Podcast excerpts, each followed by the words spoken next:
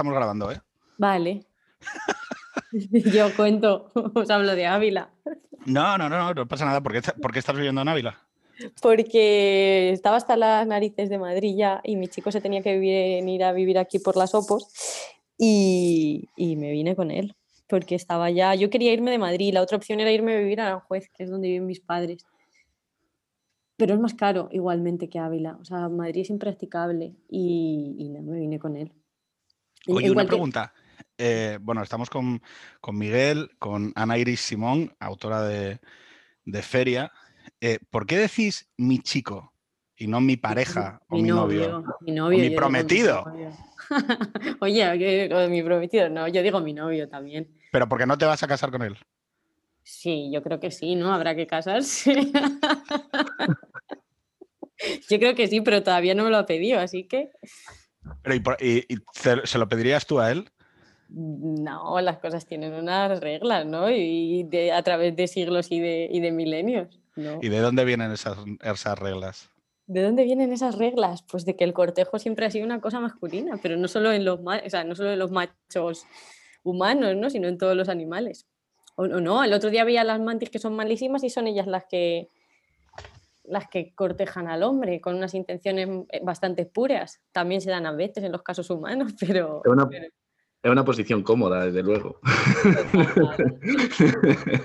o sea, ¿crees que solo hay una razón biológica para hacerlo así? ¿No hay algo a proteger o a conservar en que, en que la figura... La pregunta sería, las figuras tradicionales del cortejo y esto que hemos demonizado a lo largo de las últimas dos décadas, ¿no tienen también un lado positivo, una óptica positiva para algunas mujeres? Sí, yo creo que, obviamente tienen, es lo que decía em, eh, Miguel, Miguel te llamas, ¿no? Sí. Sí. Es lo que decía Miguel, por un lado es muy cómodo, ¿no? Por otro lado, eh, también tiene pues, su, su, cosa de encorsetamiento que está archidenunciada ya en los últimos años, ¿no? Que es esto de las mujeres no somos eh, eh, la princesa. El otro día había una intro de Monedero del año 2012 que decía, es que fíjate si era fuerte, decía, em, eh, el príncipe de la Cenicienta se quería calzar a todas y por eso les iba poniendo el zapato, ¿no? También hay algo de, de corsé como en todo, pero... Ojo que yo creo que dentro de, dentro de toda esa lectura neurótica, sexual, de problematizar la sexualidad del hombre heterosexual, que, nos hemos comido desde las, órbitas de Podemos ampliadas, hay también mucho de experiencia volcada. Es decir, ojo, o sea, cuando muchas veces eh, las mujeres que están próximas al entorno de Podemos hablan de esas experiencias, yo estoy absolutamente seguro de que están hablando de cosas que han vivido dentro de su entorno. Sí, sí, sí, sí. y esa, e, e, esa manera de tratar a las mujeres como algo subsidiario, eh, bueno, eh, ya desde el propio Pablo Iglesias, es decir, la, propia trayectoria sentimental de Pablo Iglesias lo amerita. Pero es que em, esa manera de. Claro, en el mundo conservador, ¿vale? O la sexualidad. Eh, todo esto viene a cuento, Ana, porque, y Miguel, por si acaso, últimamente le estoy dando bastantes vueltas al tema de la moral sexual, ¿no? Es decir, al tema de cómo ha afectado a las formas y... En 2001 me, he propuesto, de alguna manera, hablar un poco con, la gente que es un poquito más joven que yo y descubrir si ellos tienen la misma percepción que tengo yo. Eh, una de las cuestiones que me pasa en redes es que la gente me escribe y me dice, tío, es que tienes lo que yo quiero tener. yo, sin, yo, si no, para, el que, para los dos que no lo sepan, eh, tengo tres hijos, estoy casado desde hace. Bueno, no estoy casado desde hace 16 años, que eso lo descubrí el otro día, sino que estoy casado desde hace, creo que 10, no lo sé, pero estoy con mi pareja eh, desde hace 16, ¿no? Fíjate que he dicho pareja. Eh, entonces, y, le compré un anillo de prometida, es decir, pero yo no sabía, yo no sabía que había que comprarle un anillo de prometida porque mis padres vivían en una cultura. Mi, padre fue comunista como el tuyo. Entonces, mi padre y mi madre rompían el modelo heteropatriarcal clásico, ¿vale? En muchos, por ejemplo, no se casaron por la iglesia. Mi padre tuvo que ir a apostatar para poder, en aquellos años, porque era del 31, eh, casarse solo por lo civil, ¿vale? Entonces, eh, claro, para mí es muy llamativo ver cómo esta generación de gente un poquito más joven que yo, yo soy eh, X, ¿vale? Soy un poquito más joven que los boomers y no soy lo que sois vosotros, ¿no? Eh, está reeditando cosas que yo ya escuché en la generación de mis padres, que era gente de los 60 y los 70. O sea, eh, Luna de Miguel y su, no sé si actual pareja o expareja, mm, eh, no, la relación abierta, esto va a solucionar los problemas de las parejas, si no acudimos a los, a los modelos heterosexuales tradicionales, estos problemas desaparecerán. Claro, para mí la interpretación es la, es la contraria, los problemas existen, y hemos creado instituciones, prescripción desde la religión e instituciones informales, como por ejemplo la prostitución, que está también presente en tu libro, ¿no? Es decir, a las puertas de cada pueblo de, esta, de este país hay un, hay, un, hay un prostíbulo que nos dice que la sexualidad heterosexual no está eh, regulada en A, está solventada en B, ¿no? En los modelos de vida en B. Que por cierto, los feriantes son un, buen ejemplo de modelo de vida en B, ¿no? Es, no, es, no es heteronormativo, ¿no? O sea, no, no es normativo, ¿no? La cuestión es que hemos dedicado los últimos años a repetir una matraca que ya fracasó en los 60 y los 70. Mm. Es decir, Sí, sí, no, los coletazos del mayo del 68 que, que, que llegan hasta, hasta límites insospechados. Y al final em, es curioso ¿no? que no surja esa reacción, porque ya hemos visto las problemáticas de mi generación. Muchos ya tenemos padres separados, muchos ya hemos visto lo que ocurre cuando no, se trata de poliamor, sino yo, yo tengo una madre con un novio y un padre con una novia, ¿no? Y, y, les quiero mucho a todos, pero tampoco es una Arcadia feliz. O sea, los modelos alternativos al modelo heteropatriarcal, al matrimonio y a la familia nuclear también tienen sus problemas. Eh, lo decía el otro día Elizabeth Duval en un tuit y creo que estaba bastante, que también estuvo con vosotros, y, creo que estaba bastante acertada. Decía que lo que no se podía era plantear eh, el poliamor y todas estas anarquías relacionales y todos estos rollos como la solución única, ¿no? como una evolución lógica de, y, una sí, una evolución de, la monogamia y de la familia nuclear porque no lo eran, porque no, no, si van predicando que no hay un modelo único, ¿por qué hay que ir contra ese modelo, contra ese modelo que representa ¿no? la familia eh, tradicional? Es que tú lo, estás, tú lo estás describiendo bien. Yo como polla vieja y representante de lo, de lo heteropatriarcal, ¿vale? En esta conversación, diré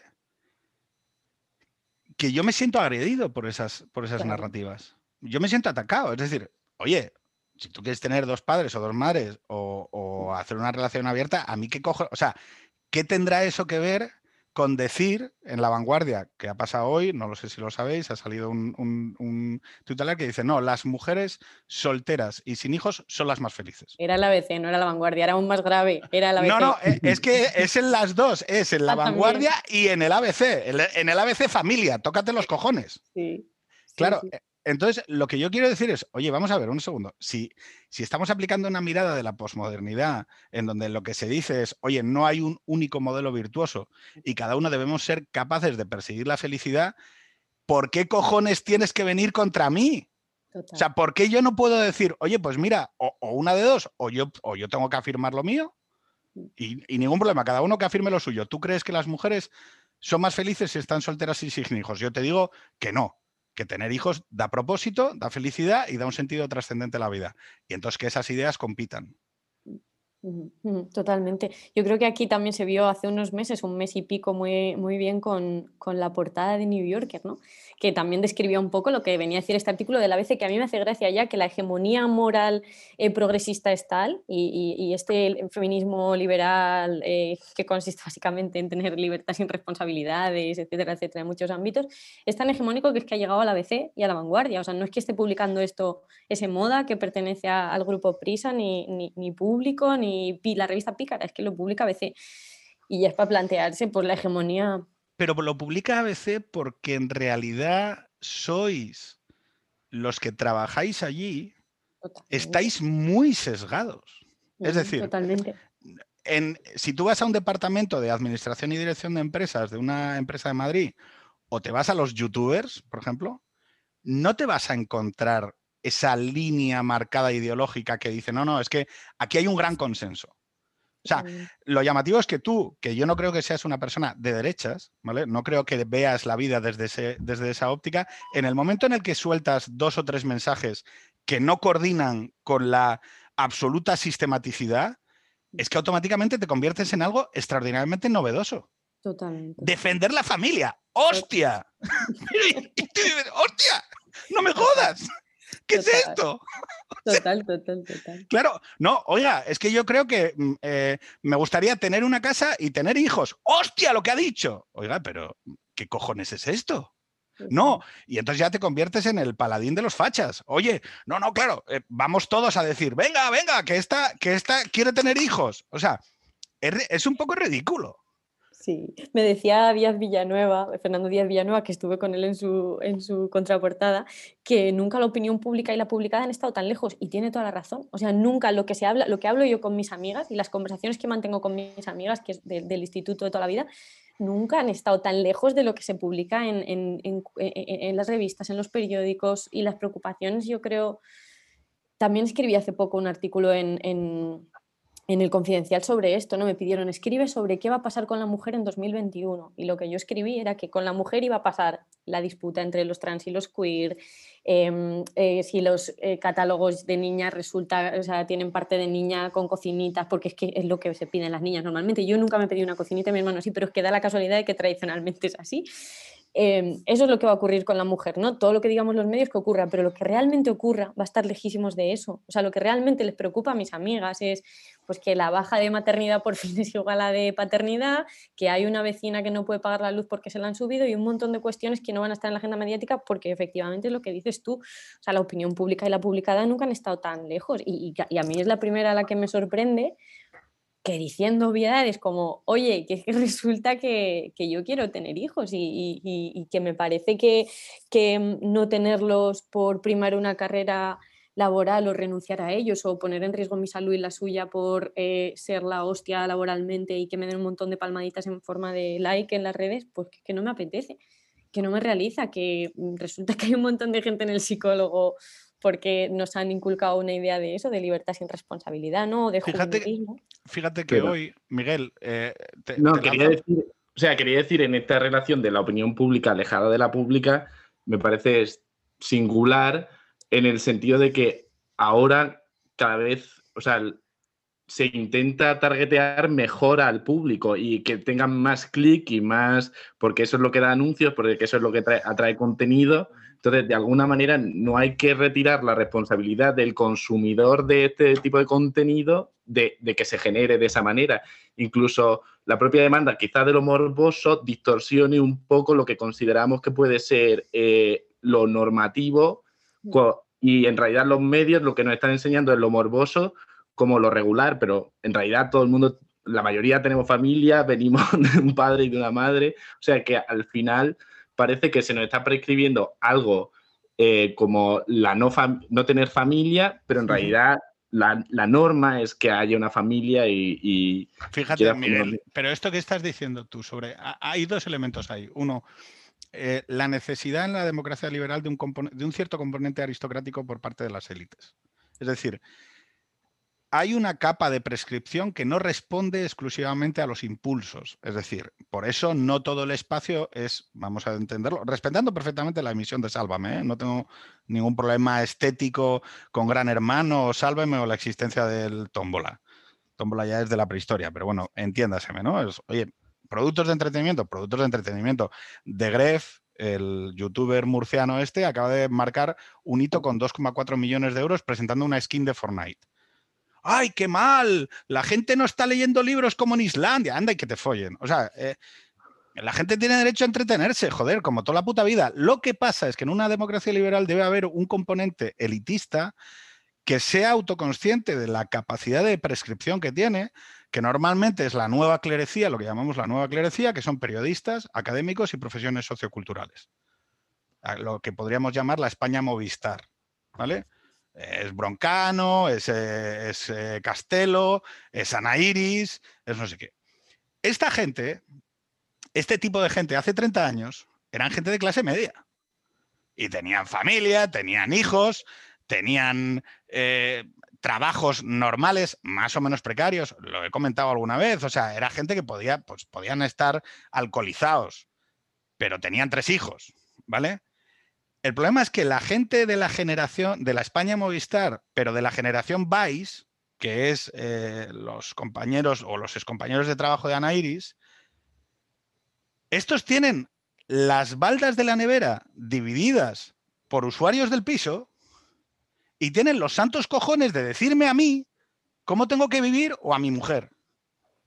Y entonces, claro, se produce una contradicción, ¿no? De decir, hostia, pero si este tío o esta persona, que es una persona absolutamente precarizada, que tiene su vida, que, además forma parte de la nueva clerecía, porque tiene 35.000 seguidores en Twitter, tiene un podcast, tiene un blog y tiene una cuenta de YouTube.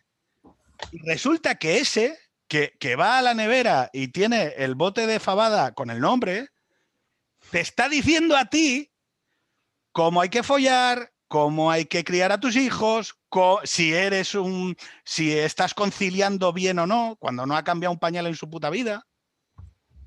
Y entonces, claro, yo que, ojo, les considero víctimas del sistema, porque no están apuntando bien los cañones esa gente, si, quiere este, si quisiera estar hablando de transformación política, debería estar hablando del capital, de la propiedad de los medios de producción, deberían estar hablando de redistribución, deberían estar hablando de por qué no se puede ser madre con un salario en España, por qué no se puede criar a una familia con los salarios y los horarios que tenemos. Eso es lo que deberían estar escribiendo. No si yo soy buen o mal padre si le compro regalos de un tipo u otro a mis hijos. Entonces, ¿Qué es, lo que es lo que yo creo? Y mi esperanza es que Ana Iris sea eh, la punta de lanza del. no iba a decir Adamantium, que esto es más de la patrulla X. ¿Cómo se llama el del Mandalorio? No lo sé, yo no he visto El metal este, bueno, Váscuro, no sé qué cojones. Bueno, que sea la punta de lanza de una nueva visión, porque además cuando Elizabeth Duval vino, yo creo que ella está dispuesta a cometer errores nuevos. Es decir, no, que yo es lo único que le pido a la generación, oye, cometer errores nuevos, no los mismos. Y ya hemos visto a B Preciado. ¿Dónde acaba esa performance? Mm, o sea, mm. no, mira, aquí hay una confusión en los términos.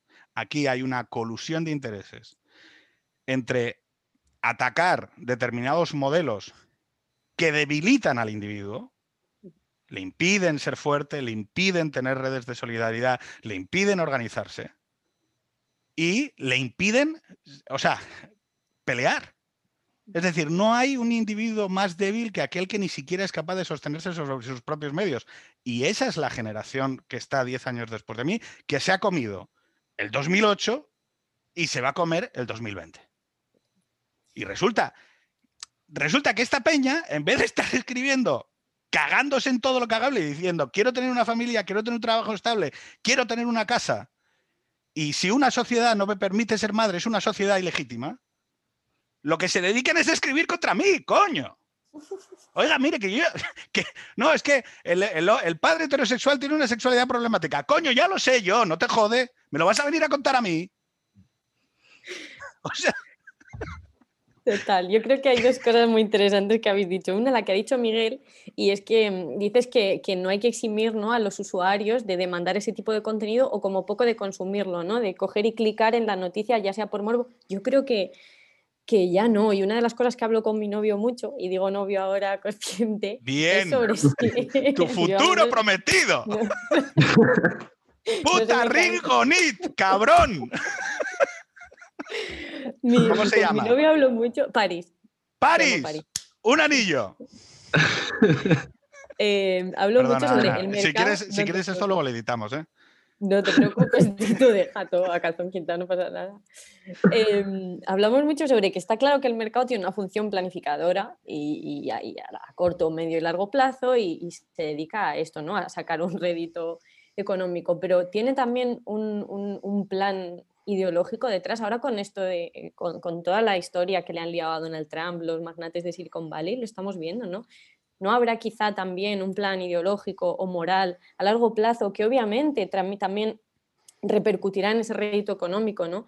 detrás, de, detrás del mercado? Y hay un, dicho en, Internet de estos de Forchano, no sé de dónde será, que habla de, de, cómo muchos productos culturales que se basan en toda esta cultura woke, que te ponen a los superhéroes como negras empoderadas, eh, que rehusan de ser madres, etcétera, fracasan. Fracasan porque no hay un público real para absorberlos, ¿no? Muchos de, estos libros ya que se publican sobre el, undécimo libro sobre cómo ser feminista en el barrio de moda eh, en, Malasaña, en el caso de español, ¿no? No venden, ¿por qué? Pues porque ya no hay un público, y quizá nunca lo hubo, para absorber esto. Y el primero, pues a lo mejor es un bestseller, pero ya el octavo, pues va teniendo, va pinchando, ¿no? Todas estas películas que el, el meme es como algo como woke y broke, relaciona estas dos palabras, no recuerdo cómo es eh, de verdad, pero de, que se sigan produciendo este tipo de productos culturales, muchos de ellos sin pena ni gloria, o, que Netflix, por ejemplo, que tiene su sección, em, es que era muy gracioso cuando lo viera, yo creo que eran negros empoderados, literalmente esto cuando ocurrió todo esto del Black Lives Matter?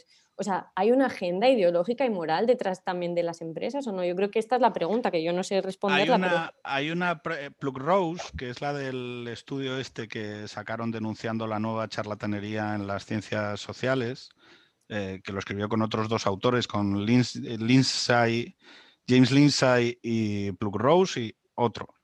Eh, lo que dice es que el, el posmodernismo, la posmodernidad, esta chica ha sacado un nuevo libro porque yo era una de las cosas que más me llama la atención, ¿no? Es, resulta que tenemos una gente que dice que hay que tener una mirada plural y una diversidad de opiniones y que aquí lo que hay que es poder expresarse en libertad y no existe un concepto de verdad unívoco.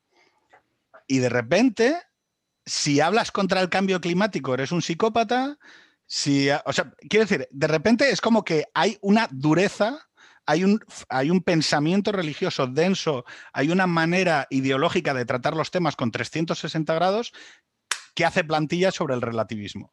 Y que de repente nosotros, entre comillas, desde una óptica liberal, no sabemos cómo contestar, porque no tenemos mecanismos salvo decir, bueno, no, y te van empujando.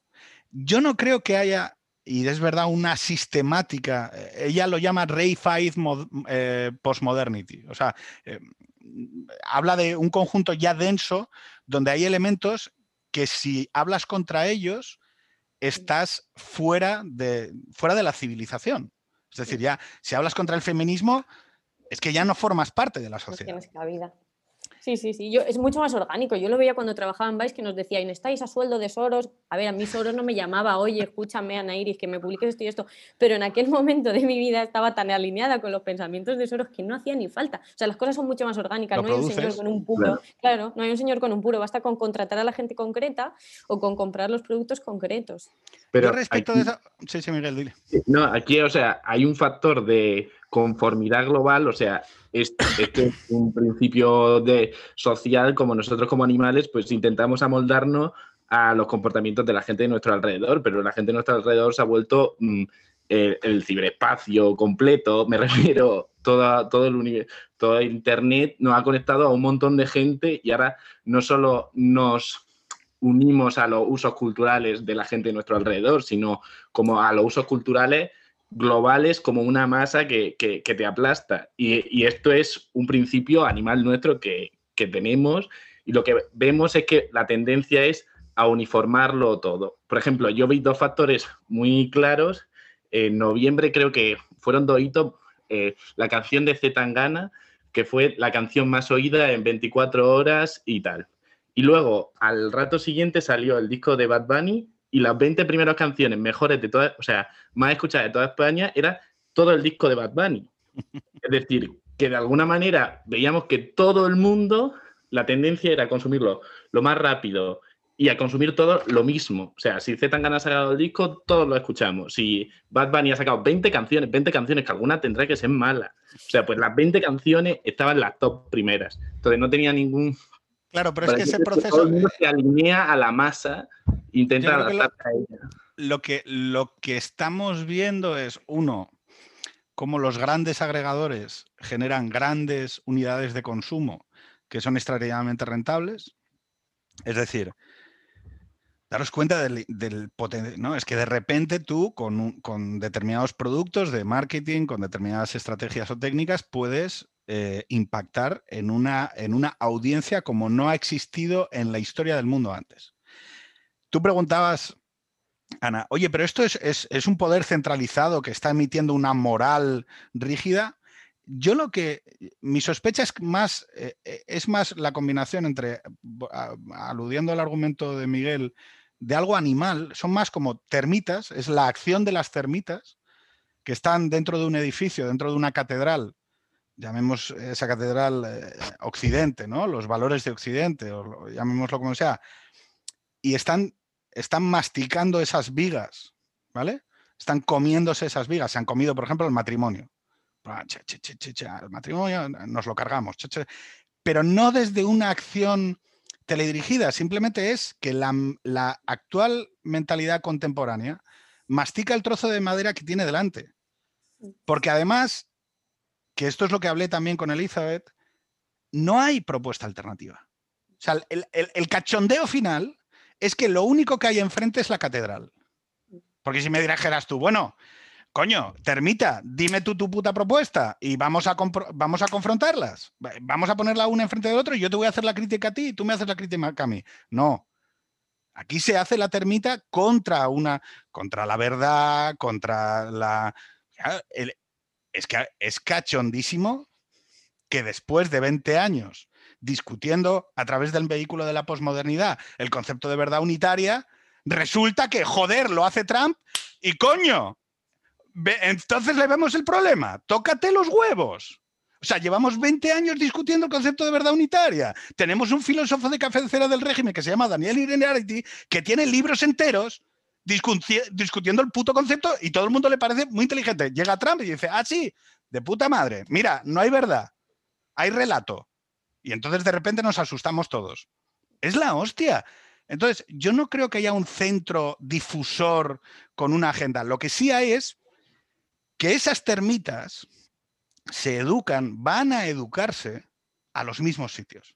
Es decir, hay esa, esa nueva clerecía, periodistas, académicos, profesiones socioculturales, sí que se van a educar a centros, a grandes centros de formación que emiten ideas que van en una óptica muy concreta, que es la óptica de eh, la escuela crítica, ¿no? Es decir, aquí tenemos que abordar las naciones sin Estado, las identidades de género, las sexualidades divergentes, y la única manera que tenemos de hacer ganar poder a esto es aplicando la retórica de la lucha de clases a la lucha de géneros, la lucha de naciones sin Estado, la lucha de tal. Entonces, el otro, el otro me exige que le aplique la retórica de, vale, el otro ahora ya no es el proletariado, que el proletariado no se va a levantar, el proletariado no se va a revolucionar, pero los gays sí.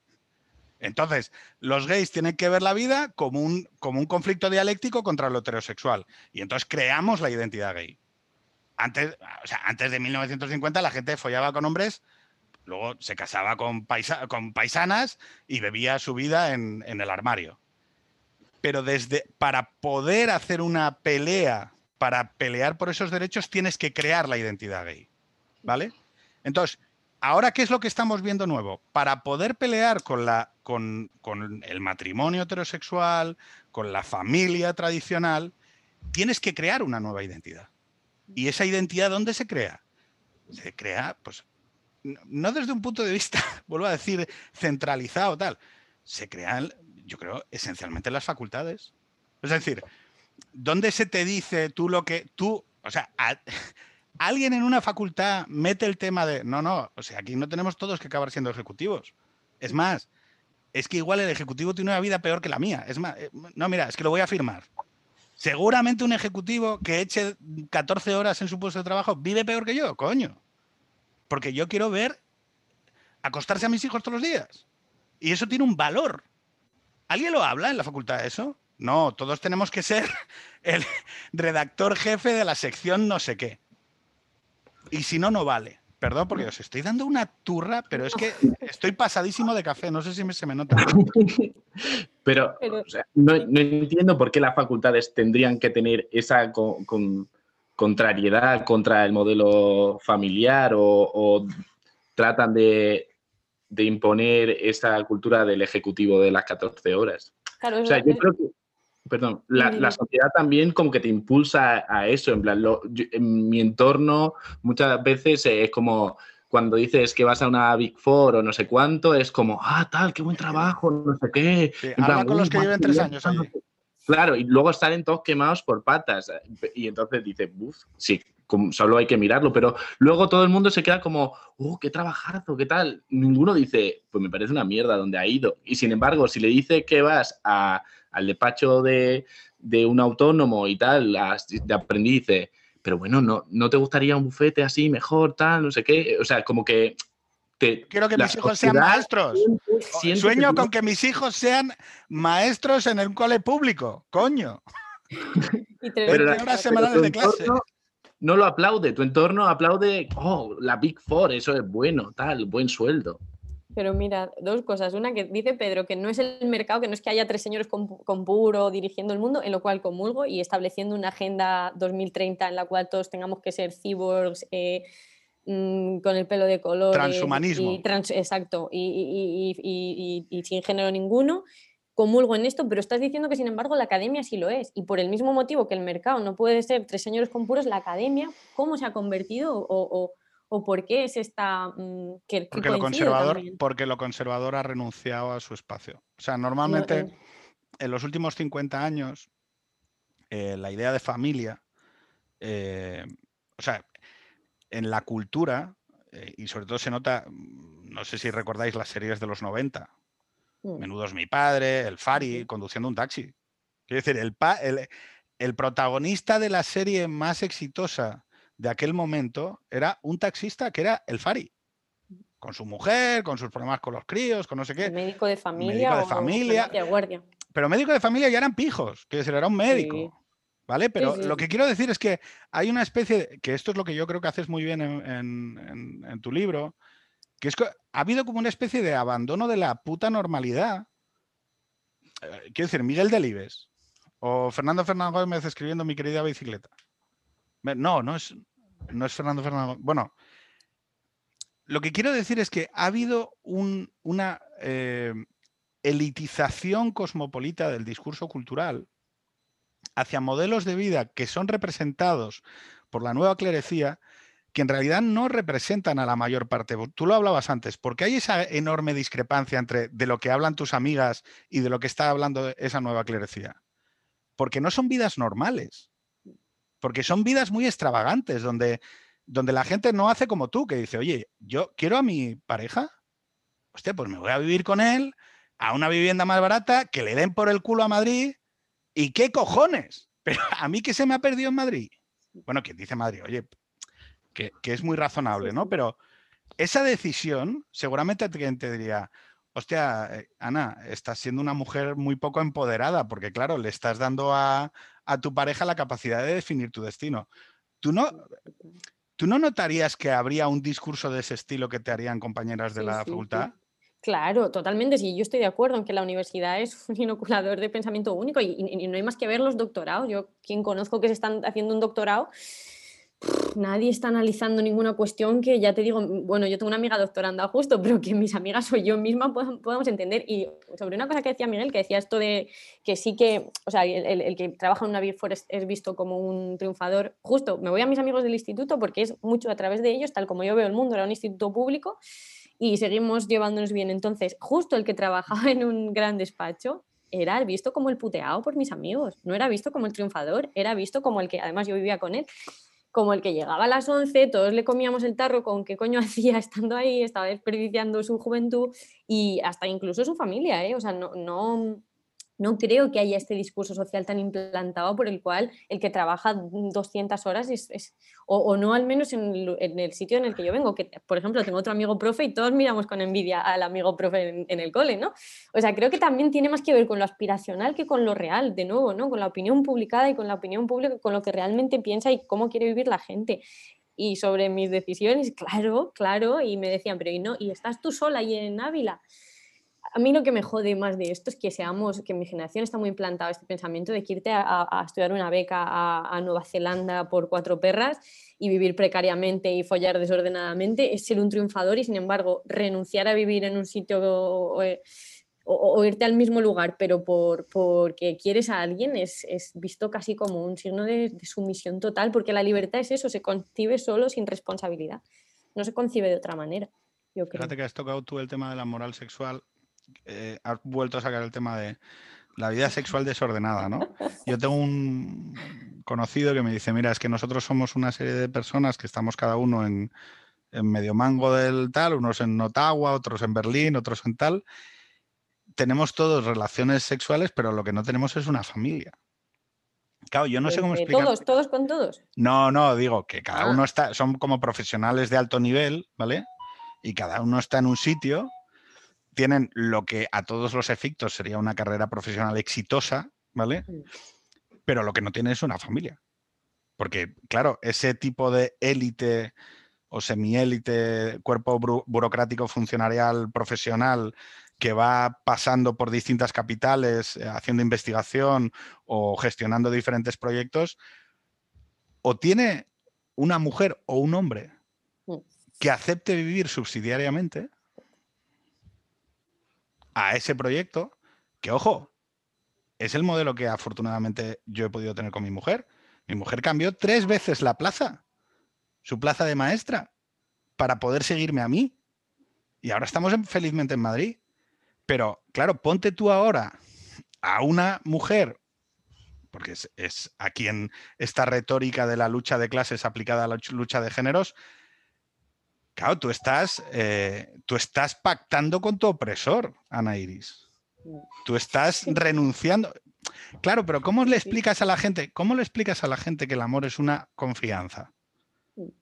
Que tú estás ahora sola en Ávila, pero dentro de tres años tendréis amigos de vuestra familia, que no serán amigos de Ana o serán amigos de Paris, sino que serán amigos de, mm, de vuestra familia, de lo que habéis creado.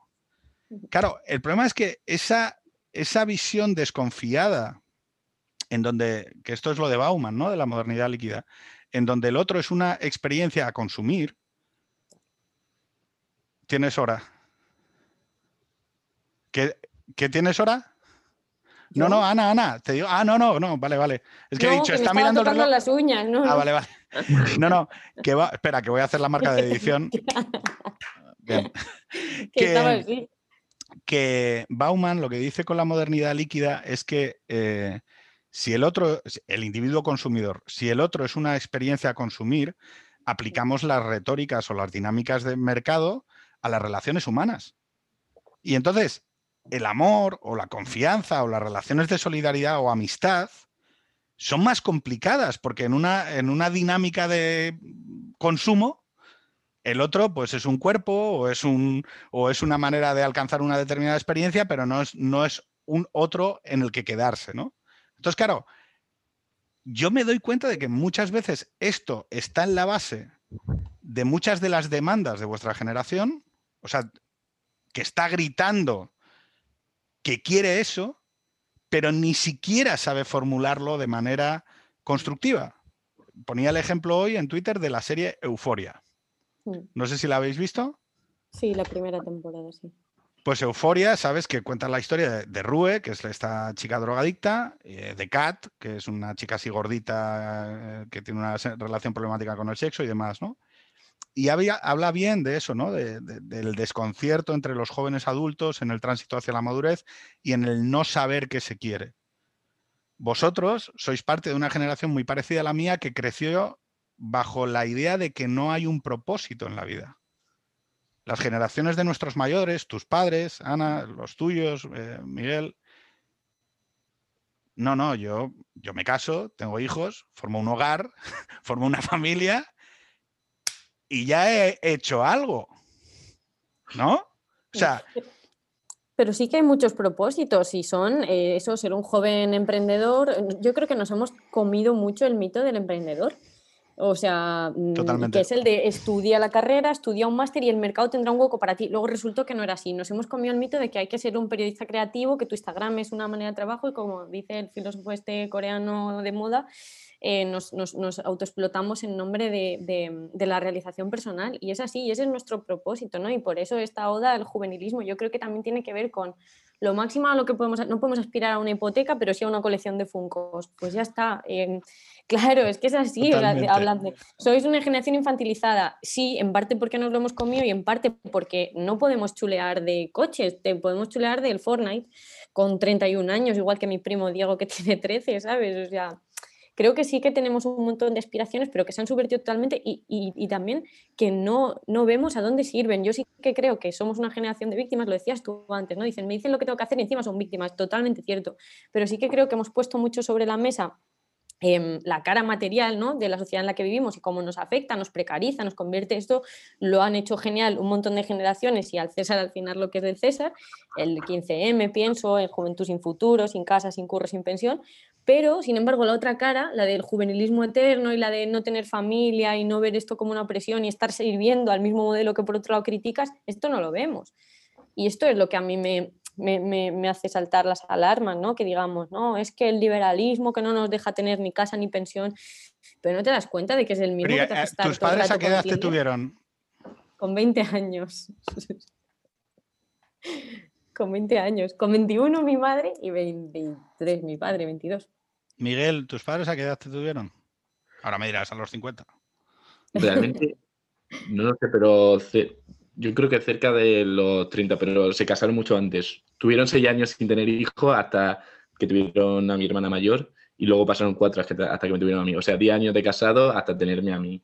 Fíjate, pero, vamos, fíjate lo que, pero fíjate lo que es eso, el casarse como declaración pública de confianza de aquí hoy se forma una familia. Me acuerdo que se lo decía a un amigo que se iba a casar, ¿no? Ni siquiera hay una retórica o narrativa sobre qué significa casarse. ¿Por qué el rito tiene esa...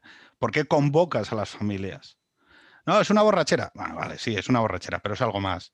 ¿Qué sentido trascendente tiene casarse? Que juntas a tu familia, juntas a la familia de tu futura mujer y afirmas pública y solemnemente que pase lo que pase, vais a seguir juntos. Y pones a toda la comunidad como testigo de ese juramento. O sea, de que tú te vas a empeñar en que eso funcione. ¿Tiene eso que ver algo con esa gilipollez de, bueno, no, hombre, cásate si luego te puedes divorciar? ¿Qué cojones me estás diciendo? Divorciarse es una ruina. Coño. O sea, pero la, pregunta es, ¿cómo puede ser posible que no haya nadie diciendo, pero qué coño? Una, una mirada inaugural ante todo esto. Decir, oye, pero ¿qué cojones estás diciendo de que casarse es una cosa? No, hombre, vamos a ver. Casarse es decidir que te vas a dejar los putos dientes a que esa relación va a acabar funcionando y que vas a descubrir cosas muy malas de ti, que vas a descubrir cosas muy malas de tu pareja, pero que te vas a dejar los putos dientes en que funcione, coño y que luego además vas a intentar criar a otro dentro de esa unidad y que, cuando eso pase será una familia y entonces ya tendrá una entidad propia porque existirá como algo que has creado.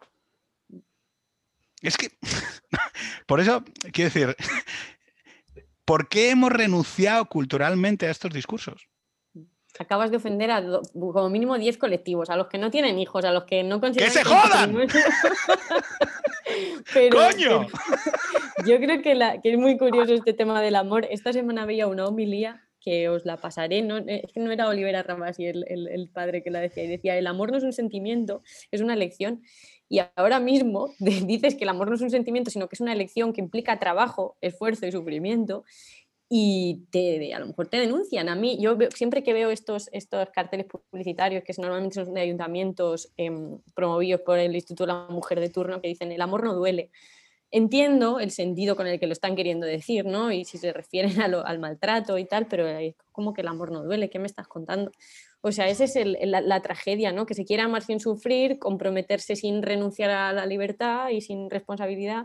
Y creo que em, dices una mirada inaugural, una mirada inaugural no, rescatar el pensamiento de mi abuelo, que se ha muerto mi abuela y el hombre, eh, he descubierto yo lo que era el amor a través de los ojos de mi abuela al morirse mi abuela. No es inaugural, es volver a lo que ya había y, rescatar lo que había de verdad y lo que había de bueno. Y, de nuevo vuelvo a mencionar la portada del New Yorker, ¿no? O sea, yo qué sé, mi abuelo no tuvo nunca que ir al, al psicólogo ni mi abuela y probablemente lo necesitaron y me darían el, el, argumento este falaz de que no, es que ahora está mucho más visibilizado y tal y cual. Bueno, no lo sé, pero, pero yo creo que se trata más que de inaugurar, de rescatar. Es una, cosa, es una cuestión curiosa, ¿no? Eh, yo hablo de conservar el hilo. De, nosotros somos depositarios de algo, ¿no? Mm, pues si por cuestiones no puedes, o incluso si por ejercicio de la voluntad libre y consciente no quieres, yo no te digo nada. Pero hombre, el, primer supuesto es decir que si tú has sido depositario de algo, primero tienes la labor de conservarlo. Yo soy depositario de un amor que me ha sido dado por mis padres, que, tiene que ver con, con, muchas renuncias y muchas decisiones que han tomado. Y yo tengo que ser tengo que poder pasar la cadena y hacerlo por otro, porque nuestro mundo se basa en eso, en gente haciendo cosas por otros. Y no, o sea, no pensando que, no, no, yo es que esto se acaba, e, este callejón acaba en mí, porque lo que va a suceder no cumple todas mis expectativas. Mira, yo mm, creo que nunca he hablado tanto, tanto, tanto de paternidad en un podcast como en este. Yo comparo la paternidad con subir el Everest. O sea, es duro, sí, hace frío, se come mal, pero nunca jamás vas a hacer nada en, el, en lo que descubras tantas cosas de ti mismo. Y, es, eh, es un sacrificio. Pero cuando llegas a la cima y lo ves, ves lo que está eh, debajo de ti, tienes una sensación de, trascendencia. O sea, te acerca a la belleza, al ideal de belleza y eres tú el que lo has hecho. Entonces, claro, si queremos que eso no tenga, o sea, que sea fácil, no, mira, no, lo siento. Es algo muy grande, está al alcance de todo el mundo, pero nunca va a ser fácil y además no lo debe ser. Entonces, claro, es algo llamativo, pero no podemos renunciar a, a que la paternidad o la maternidad sean defendidas en el espacio público, porque son difíciles o porque esconden ideas de dominación. Es que la mujer sufre más que el hombre. Hostia, pues pongamos en valor a las madres, coño. Hablemos en favor de las madres. No digamos que la gente lo que tiene que ser es que no sea madre.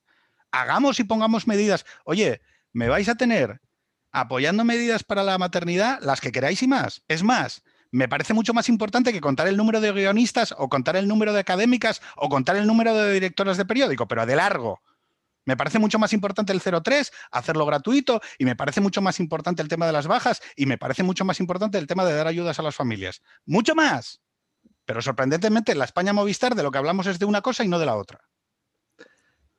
Yo, en ese sentido, con, en el discurso eh, como feminista, entra el paquete de comprar los usos masculinos, por así decirlo. Es decir, no, lo positivo es eh, tener un trabajo, lo positivo es realizarte personalmente, lo positivo es que te pongan a ti la cerveza, no se sabe muy bien por qué, lo positivo es que... Entonces... Porque eres un alcohólico.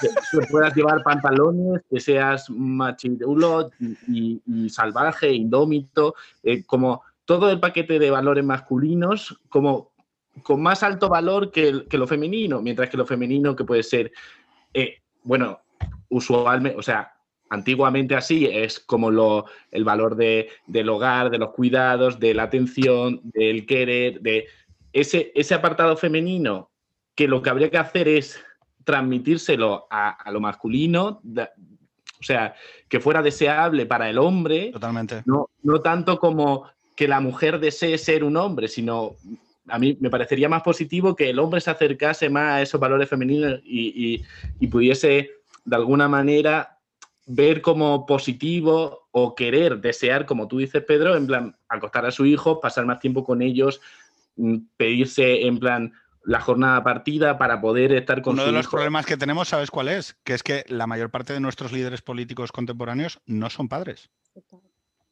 No son padres.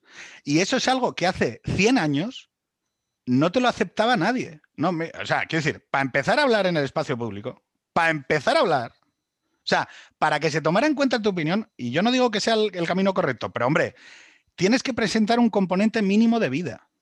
O O sea, tienes que decirme que tienes un trabajo, tienes que decirme que eh, has sido capaz de mantener una pareja, tienes que decirme que eres capaz de cuidar al otro, que de ejercer los cuidados, y entonces, y solo entonces, te voy a dejar hablar. Porque a ver si va a ser que tú, que no tienes ni puta idea de nada, me estás dando y diciéndome cómo tengo que organizarme yo la vida. Que es una cosa de Aristóteles.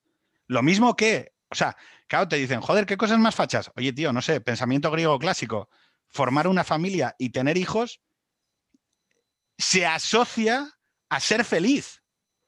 Pero no porque te lo diga la Iglesia Católica, te lo decía el pensamiento eh, de los clásicos. Joder, y tú, tú vas a coger y vas a decir, no, los funcos. Voy a, en vez de tener hijos, voy a tener un mural de funcos. No me jodas. Sí, totalmente. Yo creo que varias cosas. Eh, sobre lo que ha dicho mm, eh, Miguel, sí que yo muchas veces tengo la sensación, es esta misma, ¿no? De que las mujeres hemos reclamado nuestro 50% del infierno. Hemos reclamado trabajar 200 horas y renunciar a cuidar porque eso era eh, un, Lo leí hace poco en un libro de Carolina del Ormo, indigno total, que sí, totalmente, que es que era que es muy interesante el libro y que los tiros van por otro lado, pero decía, las mujeres por fin pudieron salir a debatir, a las tertulias, a tal. o sea, hemos reclamado nuestro 50% del infierno en muchos aspectos, ¿no? la el, sexo desordenado, que también antes era visto como un tabú en el caso de la mujer y reclamamos nosotras también eh, pues poder follisquear por ahí con unos y con otros y ser vistas como, como el puto, esto que se decía, ¿no? Del tío, que folla es el puto amo y la tía es una guarra, pues es que ya no, ya somos putos amos todos y follamos lo más, cuanto más mejor, ¿no? O sea, yo también tengo esta sensación de, que de que el romper con los géneros, ¿no? con los roles de género, consistía en muchas ocasiones en, en adoptar nosotras los, los masculinos. Y luego sobre lo que has dicho, este alegato em, sobre la paternidad, el primer podcast que oí eh, vuestro era, también participaba un chico que se llamaba Paris, que era profesor de la universidad. Ah, de por qué el conservadurismo no tenía cabida igual en la universidad y tal. Y yo creo que eras tú o él, no recuerdo que él no era padre, sino, si mal no recuerdo, que decía una frase muy bonita. Y, y que era que, somos legatarios al final de un amor que nuestros padres nos dan y que tener un hijo es también decirle a tu padre, oye, lo has hecho bien conmigo y por eso yo... Era precioso, a mí me emocionó un montón aquello y se lo dije de hecho a mi padre después y me emocionó un montón y, y, es cierto que no, se, que no se reclama, que no se reclama este, este discurso, que ni está ni se le espera, incluso al contrario, ¿no? O sea, veía cuando Vox propuso 100 euros, ya ves tú 100 euros, para las familias de ayuda, que cuando Zapatero lo hizo era el puto amo, igual el cheque bebé, eso bien, pero lo propone Vox y el titular del país era Vox copia a, Víctor Orbán en su propuesta de 100 euros para las familias y, ya es como, pero aquí estamos, señores. Y yo creo que tiene que ver con lo que tú dices, ¿no? Con que, con que mm, esta nueva casta Movistar no tiene hijos y con que la casta política tampoco tiene hijos. Pero ojo, ojo, ojo, no, no, luego ellos los tienen. Porque, son, porque son upper clase media, tienen asistenta, no, porque yo los conozco, han ido al CEU San Pablo. O sea, luego, es que decir, la, la paradoja de todo esto es que estos te hacen el truquito y luego tienen hijos, van a clínicas de fertilidad porque sus mujeres tienen hijos a partir de los 38, no te preocupes, congelamos eh, óvulos y pon 18.000 euros, hacemos eh, tratamientos de fertilidad para las ejecutivas, porque la milonga esta es, es muy hipócrita. Luego está upper clase media, cuando le llega el momento, se pillan una casa, tienen asistenta y manda a los hijos a la concertada o a un público segregado por zona urbanística que también es el truquito. No, yo voy a la pública. Sí, vas a la pública de un cole segregado por zona urbanística. Cabrón. Entonces, quiero decir, aquí los trucos me los sé todos, porque son mi generación y son los que han estado vendiendo una matraca tremebunda. Lo mismo que, no, yo es que soy una académica muy empoderada y te demás, con el catedrático. No, yo soy muy feminista y tal y cual. El catedrático se divorcia y se va con la, con la de 20 años más joven. 8M. Uh, eso, no, el problema soy yo, ¿sabes? Que llevo a mi hijo en la furgoneta diésel, es el modelo heteropatriarcal eh, a demonizar. Pero el divorciado que se divorcia con 50 años y se va con la, becaria académica junior, de esa no decimos nada, nena. El problema es Plácido Domingo, que nos queda lo suficientemente lejos como para no buscarme, buscarnos problemas con, con la peña que conocemos y con los colegas. Claro, es, muy, es muy injusto porque en realidad son élites. Somos élites. O sea, yo me pongo en el, en el alero, ¿no? Somos gente que ha tenido posibilidades. Somos gente que, que, ha podido leer, que ha podido formarse y que puede ponerse un disfraz cuando acude al espacio público. Porque si tú has ido a periodismo, ya habrás visto que había unos que tenían pasta para pagarse el máster en el país, otros que tenían pasta para pagarse el máster en Prisa, otros en el máster de ABC y otros que tenían que ir por ahí a hacer periodismo de provincias. ¿Cómo? Que sí, que sí, total. Hay una, ilustración que hizo Daniel Gascón que encaja muy bien con lo que dices. Daniel Gascón, el autor de un registro en una España vacía, dibuja. Y no sé si era la no, ministra no, si yo a Dani lo conozco. ¿Ah, sí? Sí, sí, bueno, y además eh, dibuja. No solo, sino que creo que se está convirtiendo en el nuevo caricaturista de moda a través de, las de, los dibujos que hace en Twitter, que yo creo que le acabará contratando afortunadamente algún medio es maravilloso, pues tenía una ilustración que a, Campos. que a lo mejor no la habéis visto, que era yo soy muy revolucionaria en tu vida y conservadora en la mía. Que Hombre. por esa entrevista maravillosa que dio Irene Montero con Manny Tiffer que decía, no, yo soy muy conservadora en mí. Y ves a una señora de 30 años con tres hijos que, muchas de mujeres de mi edad aspiran a, ello y no pueden hacerlo o, están bombardeadas por una serie de discursos que les animan, ¿no? En nombre de su empoderamiento a a no hacerlo y dices, hostia, ¿qué pasa aquí? Es lo que tú dices, ¿no? De, o, bueno, la ministra de Educación, ¿no? Llevando a sus hijas a un colegio segregado por sexo y concertado mientras... Pero este, pero este tipo de hipocresía que yo creo que la, la aceptamos como la norma, mientras no impida, quiero decir, yo, oye, mira, no, yo voy a la pública tal, vale, pero no me digas, o sea, no propales ideas que son abiertamente eh, negativas para la gente que tiene menos posibilidades que nosotros, hijo puta. O sea, no le digas a la gente que da igual tener hijos con 30 que con 38. Hostia, hablemos de una puta vez. Los hijos hay que tenerlos a los 30. Hostia, por una cuestión sanitaria, joder. O sea, no, es que, oye, no, vamos a ver. Y, lo mismo, oye, paisanos, mira, eh, os puede encantar el Tinder, os puede encantar estar follando, pero si vosotros queréis una pareja a largo plazo, más vale que os lo acurréis de los 20 a los 30. Porque, chicos, mira, eh, con 40 es muy, muy, difícil acabar con alguien eh, estabilizado sentimentalmente. Y estos son normas antiguas. O sea, está muy... Quiero decir, no sé... Vale que ahora ya no están las abuelas y las tías buscándole parejas a la peña, a los solterones. Pero oye, hay normas viejas en la ciudad que hay que decir. Y oye, igual no te lo dice tu padre, igual no te lo dice tu madre, igual no te lo dice la cultura, te lo digo yo, que soy un gordo. Y te digo, oye chaval, vamos a ver, si tú te quieres casar y tener una pareja a largo plazo y estabilidad sentimental, que, si es un objetivo que quieres alcanzar, ¿eh? vete currándotelo de los 20 a los 30. Porque a partir de los 30 la competición es otra. Dilo con los argumentos que quieras. Pero oye, cuando una mujer de 36 años, claro, eh, oye, que, es súper legítimo, ¿eh? No, es que yo hasta que no me estabilice en el empleo, no sé qué. Oye, pero vamos a ver, ¿qué es esto? Y yo hablo desde el punto de vista privilegiado de que mi mujer es funcionaria, que por eso tenemos tres hijos. Si mi mujer hubiera tenido los mismos horarios que tengo yo, no podríamos tener tres hijos. Y eso es lo que a mí me parece injusto y dramático. Por cierto, déjame decir el argumento que lo has dicho tú que te emocionó. Entonces ya vamos a utilizarlo porque sabes que este es un podcast faminazi. No, lo que decíamos en aquel podcast es que nosotros somos depositarios de, una actuación que es la que nuestros padres tuvieron con nosotros. Nuestros padres nos enseñaron a hacer cosas. El mío me enseñó a nadar más allá de donde rompen las olas o a subir árboles. Me enseñó a entrar en cuevas, a hacer aventuras. Me enseñó a, no sé, a, a ser valiente en, algunos aspectos. Cuando nosotros tenemos eso dentro de nosotros y decidimos emprender la decisión de traer una vida a este mundo, de alguna manera lo que le estamos diciendo retroactivamente a nuestros padres es, oye, lo hicisteis bien. Y como vosotros lo hicisteis bien, yo quiero ser lo que vosotros fuisteis para mí.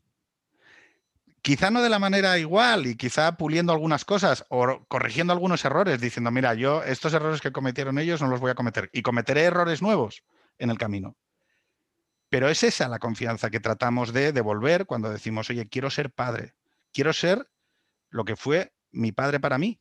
Y yo quiero que un día Carmen le diga a alguien, quiero ser madre o quiero ser madre de alguien porque mis padres lo hicieron bien. Esa es la sensación de retroactividad que buscamos. Y yo espero ser un abuelo cojonudo, también te digo. ¿eh? Oye, una cosa sobre el libro de Feria. Eh, feriantes, mercheros, quincalleros, no son lo mismo. No. No son lo mismo. Los feriantes son gente que va de feria en feria vendiendo sus, su, lo que venda cada cual. En el caso de mis abuelos eran juguetes. Quincalleros, era mi bisabuela, que son los que venden quincalla, que ya hay muy pocos realmente. En algunos rastros hay muy pocos, pero venden alambres, cosas baratijas normalmente de, de, pues de, hierro, ¿no? de, alambre y cosas así. ¿Pero tú sabes quiénes son los mercheros? Los, mercheros son gitanos rubios. No, mercheros, mi madre, esto no sé si lo puse en el libro no, pero mi madre es cartera y reparte por un barrio de gitanos. Y para que no les roben el carro, que ya le ha ocurrido dos veces, le dice que ella es merchera, porque como ha estado de feria en feria, escucha los chunguitos, va muchas veces con ellos puestos, pues la creen. Entonces ella le dice, no, si es que yo soy merchera. Y los gitanos se piensan y, es, y ya cero, cero robos de carro, porque mi, madre me dice, los mercheros le dan miedo hasta los gitanos. Eran los kinkis, gitanos, rubitos. Los, los mercheros, los quincalleros, los kinkis, eran una etnia... Eh, o sea, eh, están los gitanos, ¿no? Eh, nómadas, eh, sus propias normas, tal, su, propio sentido de la justicia y demás. Bueno, pues hay otra comunidad ambulante aún más pequeña, que son los mercheros o quincalleros o kinkis, y que son, o sea, que son jodidos. Quiero decir, no digo eh, a nivel individual con cada uno, pero como colectivo hay familias de quincalleros que son familias criminales. Entonces, ¿qué es lo que sucede? Yo te digo porque mi experiencia con los feriantes es muy concreta. Yo estuve de servicio de seguridad en una en la Semana Negra de Gijón, que se nos murió un tío. eh, electrocutado. Sí, la Semana Negra es como un certamen de, novela, negra y tal. Y entonces, eh, justo en el turno en el que yo estaba, en el turno de noche, de 12 a 8 de la mañana, imagina, aquello es como una super mega feria, imaginaros el ambiente, ¿no? O sea, feriantes, atracciones, eh, pues eh, palmó un tío porque se electrocutó, porque para que no hubiera robos, dormían dentro del, dentro de las, bueno, de la churrería, que era el caso este. El tío se estaba duchando, hizo masa con un cable pelado, palmó, dieron aviso, salimos corriendo y demás. Yo dije, bueno, un accidente y tal. Pero es que al día siguiente hubo un apuñalamiento en la zona de los feriantes. Claro, porque eran gente, eran los que iban con las atracciones y eran ambulantes. Y estos, aquí está Adrián. Adrián, ¿qué, qué, haces? Pero ven, ven, ven, que, te vas a saludar, anda. Porque, mira. Hola. Pero bueno, hola. Hola, Adrián. ¿Qué tal? Él es Miguel, ¿vale? Eh, ¿Les pongo para que les oigas? Ella es Ana. ¿La saludas? ¿Qué tal? ¿Cómo estás? ¿Eh? Y él es Miguel. Hola, Adrián. Ahora te da vergüenza, ¿eh? Primero te cuelas y ahora te da vergüenza. Oye, eh, ¿qué, tal, has pasado con la nieve, Adrián? Bien. Bien. Ala. ¿Pero no has tenido cole hoy o, o, sí has tenido cole? No. no. tenemos cole toda la semana. Madre mía. Toda la semana. Espera que me pongo otra vez el micro. Entonces, lo que sucedió con lo que sucedió con eh, cuando nos dieron el curso de seguridad eh, eran setos, servicios técnicos de organización. Eh, nos vinieron a decir, mira, mm, vosotros vais a estar con unas vallas y los, los feriantes que vengan con estas eh, atracciones, eh, tiene, tenéis que dirigirlos hacia allí, ¿no? y... Pero si se ponen muy burros de que quieren pasar, vosotros no hagáis nada, dejarlos. Porque el año pasado hubo uno de los, de los que seríais vosotros que a uno le, dijo que no, el tío bajó de la cabina con una maza y se puso a darle al volardo hasta que rompió el volardo y pasó con el tráiler, ¿no? Eh, estos nos dijeron, mira, estos son gente que viene conduciendo 12 horas desde mm, Córdoba y que no le vas a parar tú. Y además, lo que nos dijeron es, mira, nosotros tenemos un servicio de intermediación que cuando haya cualquier conflicto, vosotros no os metáis. Daros cuenta, nosotros teníamos que levantar a negros que vendían CDs, teníamos que decirle a los bares que cortaran la música, teníamos que hacer de todo, ¿vale? Teníamos que coger a los niños estos, no- no, estos, estos que están, estos sudamericanos que van vendiendo arcos y flechas, o no sé si los habéis visto en las ferias, bueno, pues estos van con los críos junto a ellos, es decir, no dejan a los críos en ningún sitio, van con ellos. Y entonces a las 2 de la mañana tenías que ir a dar por el walkie porque había un, retaco de este tamaño, ¿vale? Perdido en- entre dos tal. Bueno, muy simpático todo el mundo, ¿eh? Y estos empezaban a, buah, estos empezaban a beber y se pegaban una somanta de hostias con los cinturones. Era una cosa, eh, era un espectáculo. Pero lo llamativo es que daros cuenta de, de la variedad que había que gestionar, ¿no? Hostia, pues con los feriantes no, te- No había no, mira, meterse. no, con los feriantes era- la frase literal fue, mira, mientras no perciban que sois una amenaza, no va a haber ningún problema. Pues ahí, pues, pues ahí crecí yo y por eso yo no quería decir de pequeña, oye, es que soy, mis abuelos son feriantes. Esa era también mi vergüenza. Pues eso también me molesta mucho cuando ahora la clase media de la que tú hablas romantiza el lumpen. Y dice, ay, mira, el Hardfighter y el John Beef, qué bien, josear, pasar droga, coño. Yo tengo en mi instituto público em, un chaval de mi clase al que yo quería mucho, pues se partía la cara cada fin de semana sin venir a cuento y yo me lo pasaba fatal porque le quería mucho y acabó en la cárcel esta gente obviamente no tiene amigos así o no ha vivido en un entorno ¿no? donde solo se ve sálvame y, y se fuma compulsivamente con niños delante. O sea, no delante, sino en la misma habitación, pero cuando Ujú. provienes de un entorno que es así, dices, "Jo, tienes un poco de morro, ¿no? De decir que esto es maravilloso y aspiracional y que el pueblo es esto. Esto era lo que me jodía a mí, lo que me sigue jodiendo, vamos. Yo fíjate que, que a mí me, por cuestiones acabó en un instituto con, de una extracción social, vamos a decirlo así, popular, ¿no? Y entonces de repente me pongo en contacto, yo vengo de un colegio de clase media guay, eh, he hecho mal la puta matrícula, eh, y entonces me mandan al instituto que tiene, el único instituto que tiene matrícula abierta de Gijón, que es uno que está en donde Cristo perdió el mechero, eh, casas sociales y tal, ¿no? Y entonces, claro, de repente entro en contacto, claro, yo, 3.000 libros en mi casa, mi padre eh, recitaba en francés, melómano, música clásica, tal, y de repente llego el primer día de un instituto donde dos se pegan de hostias. Yo, yo sí. Claro, y entonces veo, claro, repetidores, la mitad de mi clase de primero de UP eran repetidores. Yo era la, o sea, y empiezas a ver lo que son otros modelos de vida. Gente con sus padres en paro. Gente con, gente con sus padres en paro. Yo entraba a las casas de mis compañeros de instituto y no había libros en la casa. Y era como, hostia, es que no hay libros. Claro, yo venía de una casa que estaba forrada en libros, donde los pasillos de la vivienda tenían libros. O sea, el, pasillo tenía unas estanterías llenas de libros. Yo tenía una habitación de juegos que eran, porque vivíamos en un duplex de 240 metros en el centro de Gijón, y tenía una habitación de juegos, tenía una habitación para jugar, tenía escritorio, habitación para mí propia, y de repente entraba en una casa en la que no había libros y el padre estaba en paro. Claro, cuando yo le hablo a estos periodistas de, tío, es que vuestros entornos vitales son así de pequeñitos, o sea, porque, o sea, desprecian cuanto ignoran y luego romantizan cosas que son una mierda. Entonces, claro, es como, o sea, es como, al mismo tiempo es, no reconoces lo que, lo que de relevante tiene esto y al mismo, que es, por ejemplo, el papel que cumple la familia en esos entornos.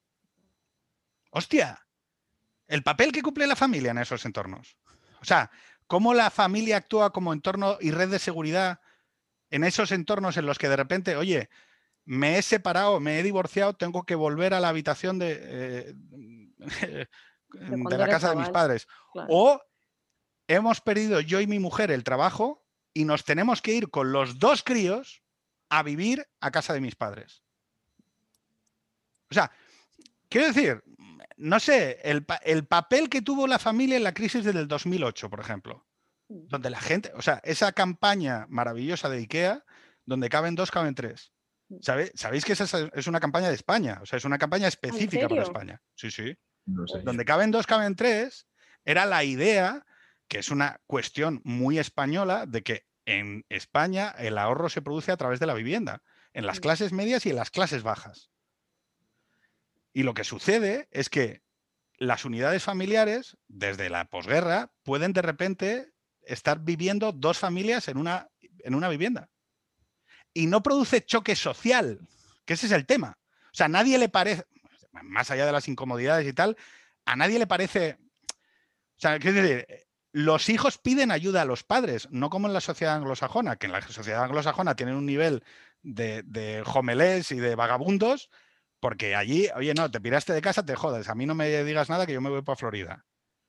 Y sorprendentemente, esto, que es una cuestión que en España, lo digo, somos potencia mundial, de esto, de las redes de solidaridad familiares, de cómo nos cuidamos unos a otros, como es la familia, no hay que hablar de ello. Mm. Tío, sincera- sinceramente es la hostia. Pero ¿por qué, por qué estas élites que viven de estos beneficios atentarían contra sus propios modelos? Es lo que, o sea, y, y prescribirían unos distintos. Es decir, no veo el nexo para el incentivo de dónde surge, de dónde emana. Yo creo que es el eterno danismo de la modernidad, ¿no? De todo lo anterior no funcionaba y esto que vengo yo ahora a profetizar es la Arcadia feliz y el modelo definitivo. Y pasa con todo, con el socialismo y el hombre nuevo, con, esto, con todo lo anterior, es eh, por defecto opresor y, y- y caduco. Y ahora lo que me invente yo, porque soy más listo que todos los que vinieron anteriormente. Y, esto que hablaba de, Pedro de los padres y de lo, que, hacemos teniendo a los hijos es ta- también decirles que lo han hecho bien. Joder, hace poco veía un tuit que, de un chaval, pues tendría mi edad o más pequeño, diciendo es que toda la generación de nuestros padres tiene un montón de taritas mentales que nos ha sido transmitida. Es echar en cara, ¿no? Incluso impugnar a la generación anterior. O sea, el pacto generacional está roto no solo porque tengamos menos hijos que nunca, sino porque le, le- le- le tenemos menos respeto que nunca también a quienes vinieron antes que nosotros. Yo creo que tiene que ver con eso, con el adanismo de decir, pues es que esto no, yo me voy a inventar ahora la rueda. Y Pero soy es, llamativo como en eso, esto que decías de Paris Grau, en ese podcast hablamos, Mm. tiene un papel fundamental la dimisión del campo conservador en el espacio público. Sí, Es decir, aquí hay mucha peña conservadora, liberal conservadora, que lo que dijo es, ah, que la izquierda se queda con la universidad, que la izquierda se queda con las clases creativas, que la izquierda se queda con la producción cultural. Yo me hago ADE, mando a mis hijos a la concertada sí. y ahí os follen. Me voy a la parroquia, me voy a misa de niños, me voy a la misa de 11 con los niños y oye, ya aguantará esto, que esto aguanta solo. Y creo que lo que nos estamos dando cuenta es una cosa, que no aguanta solo. Que hay cuestiones sociológicas que si no se expresan en voz alta tienden a, a desaparecer. Si yo no exhibo que la paternidad y la maternidad es algo que da propósito y sentido a la vida, la gente no, no lo va a descubrir por ciencia infusa, porque muchos de vosotros sois hijo- hijos de divorciados. Mm. Y sí.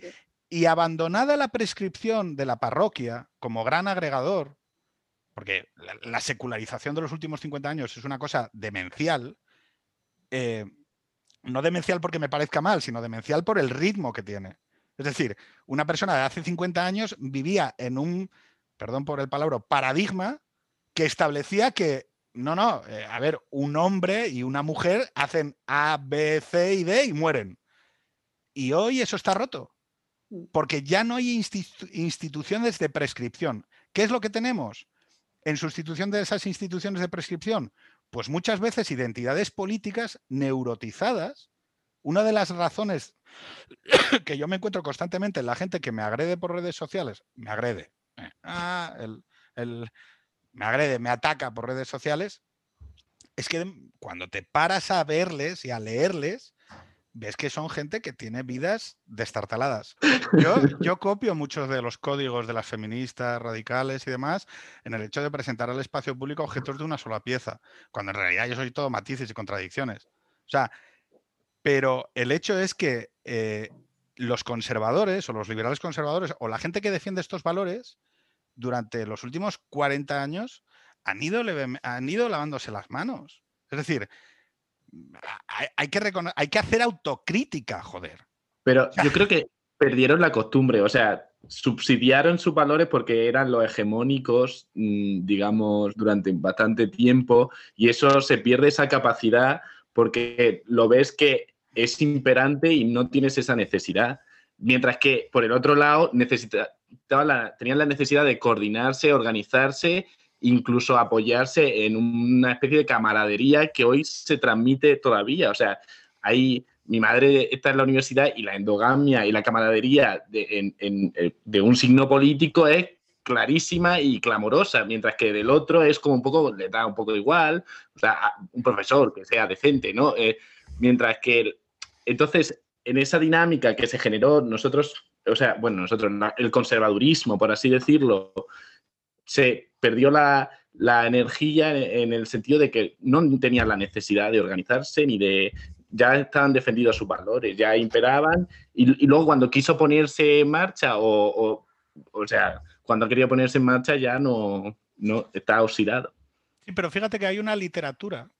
O sea, si tú vieras al, copio, ¿eh? O sea, te copio. Yo creo que hay, hay, más matices también, hay matices de carácter político, hay un déficit de asociacionismo y de sociedad civil en España que es tradicional. Somos un país muy poco dado a que haya instituciones fuera de lo político expreso, fuera de lo partido político expreso. Eh, la gente entiende la participación política como una participación muy rígida, muy dura. No, sindicato o militancia en un partido. Nunca hay como, bueno, zonas grises como. Y luego hay otro elemento que para mí es esencial, es que esta es, esta es la puta llave de judo total que ha hecho una parte de la izquierda, que es, no, no, la cultura debe ser industria cultural. Mm. O sea, no puede existir un farmacéutico, un abogado, un economista o un asesor que exprese su ser social expandido a través de ejercicios culturales que no tengan un componente mercadotécnico. O sea, eh, una producción cultural social, ¿no? Entendido en el sentido de, no, no, todo tiene que ir mediado a la monetización. O sea, yo, te, yo, si me gusta tocar música, tengo que vivir de la música. Si me gusta escribir guiones o obras de teatro, tengo que ser dramaturgo profesional. Si me gusta, eh, bueno, y ojo al que lo haga, porque es, eh, intrusismo porque estos son profesiones. ¿no? Oye, ¿qué cojones me estás contando, chaval? A mí me gusta tocar música, toco música porque me secan los cojones y además porque no lo necesito para vivir. Es precisamente eso la expresión. O sea, si la cultura, perdón, si el arte es aquello que no necesita un objeto ulterior, es aquello que haces para expresar una parte de ti que existe y es real y que, y que comunicas a una comunidad, precisamente que no sea intermediada por lo económico, es lo que es, es la expresión más, más genuina. Oiga, no, mire, yo soy dentista, pero luego hago poesía, coño. Eh, yo soy, em, soy administrativo. Trabajo en un puto banco como Kafka, coño. Y luego escribo novela, hostia. Pues fíjate, fíjate que ha causado más rechazo que yo diga que quiero ser funcionaria. Todo el mundo, bueno, pero ¿cómo? ¡Ole, ole, Ana! O sea, sácate la plaza ya y ponte a tener críos. Antes me hablabas del rechazo. Generó más rechazo que yo dije, no, pues es que yo, o, mi editor, mi, mi ex editor, que también es un buen amigo en Vice, genera más rechazo decir que quieres abandonar esta idea de la que, tu vocación sea tu profesión. Creo que esta es otra de las, de las falacias con las que hemos crecido en mi generación y cuánto daño ha hecho, ¿eh? Cuánto daño ha hecho creer que no solo puedes, sino que tienes derecho a convertir tu vocación en tu profesión.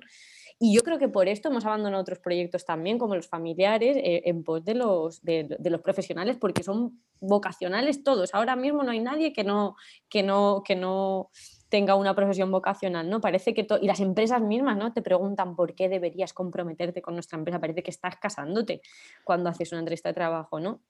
Y yo creo que este es otro de los males, grandes males de mi generación. Y fíjate que más que que me venga a vivir a, a, a Vila generó rechazo de eso que dije, es que yo ya no quiero vivir más de los medios.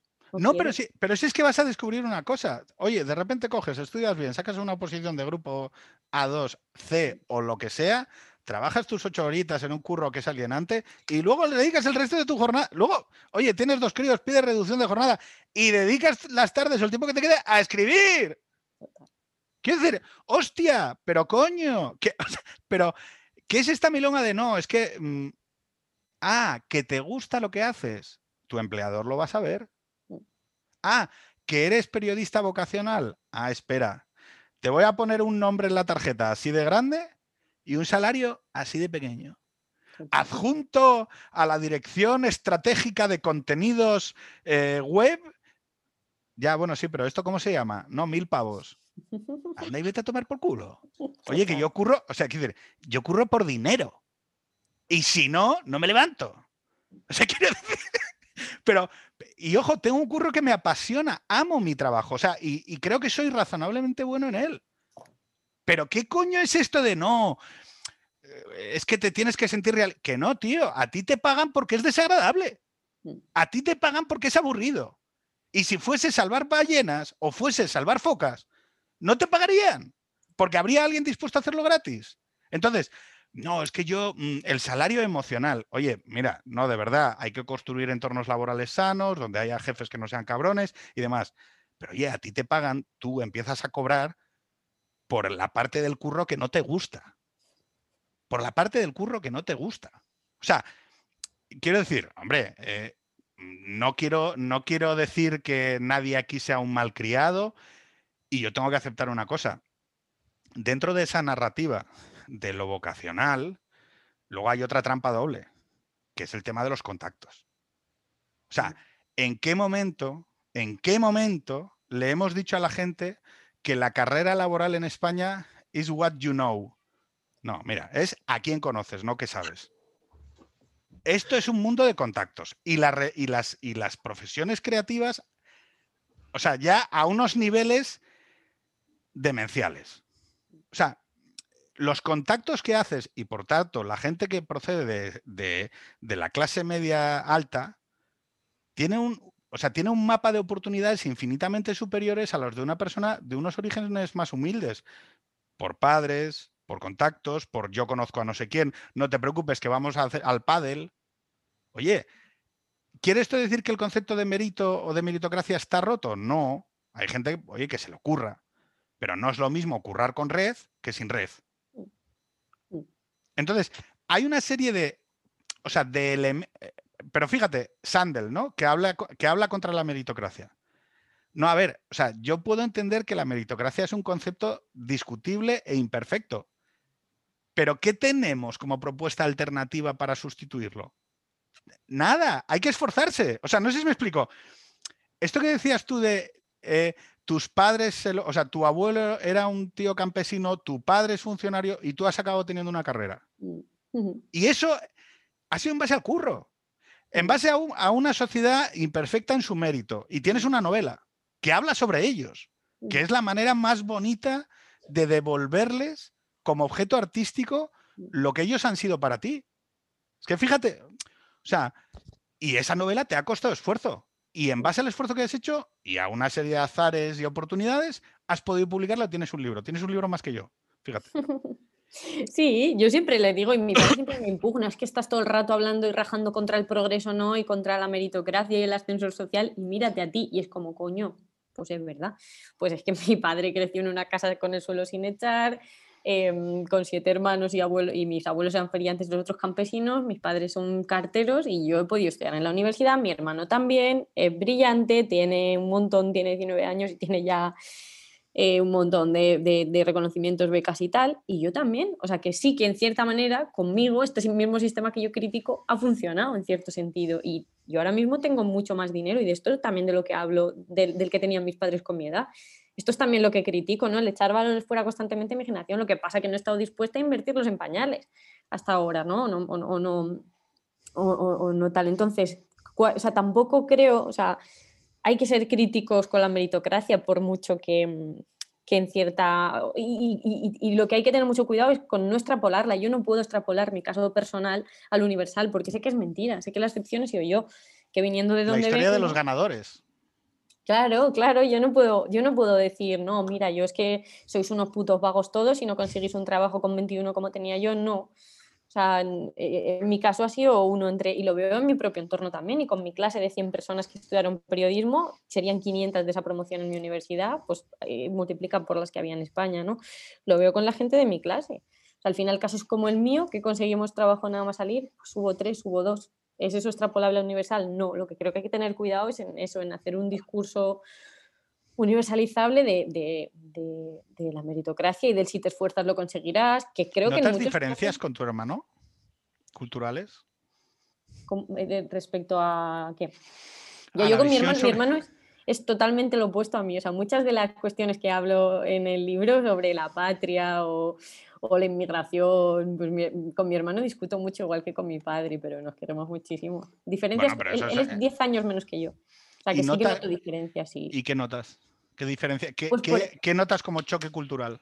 Por ejemplo, respecto a esto lo hablo con él mucho y muchas cosas convergemos ¿eh? y, y- y- y estamos de acuerdo. Respecto a las relaciones de pareja, yo con la de mi hermano, mi entorno, mi hermano tiene ahora 20 20 años, joder, ya tenían pareja y ellos tienen yo creo tal rechazo a, a las relaciones o al amor o a no sé qué, o se creen que son mucho más jóvenes de lo que son, que nos pasa a todos, pero a ellos con, con especial... Eso es lo que noto. Igualmente mi hermano no es tampoco un- lo que son los chavales de No, a- que hablo de tu hermano, pero te decía, con esa generación, con su 10 años más generación. Es que ha salido una. eh, he hecho un comentario hoy sobre, sobre euforia, Sí. sobre cómo euforia trata la problematización del sexo, la problematización de las drogas, ¿no? Y me contesta uno y me dice: No, no, pero eso es la visión que tenéis los boomers. Por cierto, que a mí me, entaría- a mí me encantaría ser boomer porque me parece que suena bien. O sea, yo estoy muy orgulloso de ser un polla vieja. O sea, es que- que- o sea, lo llevo a gala, o sea, lo llevo aquí. Em, pero él, eh, eh, él lo que me decía es, no, no, Euforia retrata lo que vosotros creéis que es la juventud. Porque la juventud actu- actual ni folla ni se droga. Es y yo, ¿qué? Es verdad. Y me mandan varios enlaces de noticias donde dice, hay, o sea, el tema de las relaciones sexuales, que yo creo que está vinculado a esa, a esa visión dialéctica de la guerra de sexos, es decir, mm, aquí hay una desconfianza hombres-mujeres, porque yo pensé que iba a haber como una explosión sexual y no la hay. Y luego en el tema de las drogas, es verdad que los jóvenes consumen muchas menos drogas que nosotros, bueno, que mí, que yo, vamos. Mm, sí, sí, total. Y mucho más tarde, y mucho más tarde. El ETUDES, el estudio, el estudio este que se hace de la Juventud Española, que hace poco lo miré por, por trabajo, indica eso, que, hay, que, ha subido la edad de consumo y, que, y eso es para celebrarlo. Sí, que consumen después, y en mi propio hermano lo he visto. Yo con 14 años, mi instituto se iba de botellón hasta el tato. Con Claro. 14 años, mi hermano con 14 años era un niño. Y creo que va en aumento, ¿eh? Con mis primos, yo tengo un montón de primos, lo veo cada vez más, que cada vez son más infantiles o más niños hasta que, es celebrable. Y lo que, de- respecto a lo de que hablas de- del sexo, es tal cual. A mí me parece paradójico que en la sociedad más sexualizada de la historia tengamos menos relaciones sexuales que nunca. Mi generación, también hay estudios publicados, tiene menos relaciones sexuales que la de nuestros abuelos. A ver, ahí hay creo un- que, que- que correlaciona, que, que- que no es una paradoja, sino que es que es, es- es obvio. O sea, si tú vives rodeado de estímulos y has roto un montón de tabús y, y en parte, joder, lo- lo- la, la atracción tiene mucho de, de tabú, ¿no? Y de, y de, pues es normal que, que tengan menos relaciones. también hay una robotización. Sí, sí, Miguel. Ah, nada, de- iba a decir que con respecto a la generación más joven que nosotros, los Z, el, todo el tema de la hipersexualización en TikTok y todo esto, sí es un tema que, se ve. O sea, son gente de 13 años que, que ya como que se auto-hipersexualizan a sí mismos y eso se valora mu- muchísimo. Luego no sé si eso luego se, se traduce o se produce lo paradójico que eh, hace de sustitutivo del sexo en sí mismo. Es que yo creo que pasa eso. Pasa también con. Yo creo que más con las mujeres maduras, donde vosotros, bueno, mm, no tenéis por qué haberlo escuchado, pero estuvimos hablando sobre redes sociales en, la conversación anterior. Y para mí las, las redes sociales, TikTok, eh, Twitter, funciona con el mismo mecanismo de, o sea, bueno, todo es dopamina, todo es aquello que chuta dopamina, pero es muy parecido tanto a los videojuegos como al juego, como al juego tipo bingo o como al juego de las tragaperras y demás. Se diseñan para generar ese tipo de mecanismos y, recompensas en el cerebro, ¿no? yo, tengo una adicción a Twitter, que lo, reconozco abiertamente. He dejado de fumar durante un mes y me cuesta más, eh, me cuesta bastante más llevar el mono de no, de no usar Twitter que de, dejar de fumar. Es que es la hostia. Y además he hecho una cosa que hacen también en las clínicas de desintoxicación de cocaína, que es que cuando tenía mono de tabaco me metía en una bronca en Twitter y entonces se me quitaba, sí, porque como riega dopamina, entonces eh, es lo que en las clínicas de desintoxicación de trabajo te dejan fumar lo que quieras, porque tapas una adicción con la otra. O sea, tapas la adicción más lesiva con otra que es menos lesiva. Entonces, yo sí creo que dentro del sexo, que hay una parte, que es eh, toda la parte del cortejo, la, parte de la, de la, aproximación, la parte de la seducción, que está absolutamente intermediada hoy por las redes sociales. Twitter, los fleets. Los fleets es una manera de, de meterle ficha a la gente por Twitter. Es decir, se crean para eso. Los fleets, eh, ¿sabéis lo que son? Las historias. Los stories, eh, como te permiten ver quién te ve, es una manera de, jugar al tease, o sea, a la, seducción. Mm. Tú haces stories para que alguien te vea y tú ves si ese alguien te ve. ¿Vale? Y entonces Twitter, añadiendo capas en esto, que Twitter eh, no es una red social, entre comillas, para llegar, pero, pero claro, le meten un feed para que se pueda hacer, meten los fleets y entonces en los fleets puedes jugar a, ese, a esa especie de tease, ¿no? Entonces, claro, ¿qué es lo que yo creo que sucede? También, vuelvo a decir, con, las mujeres maduras, ¿no?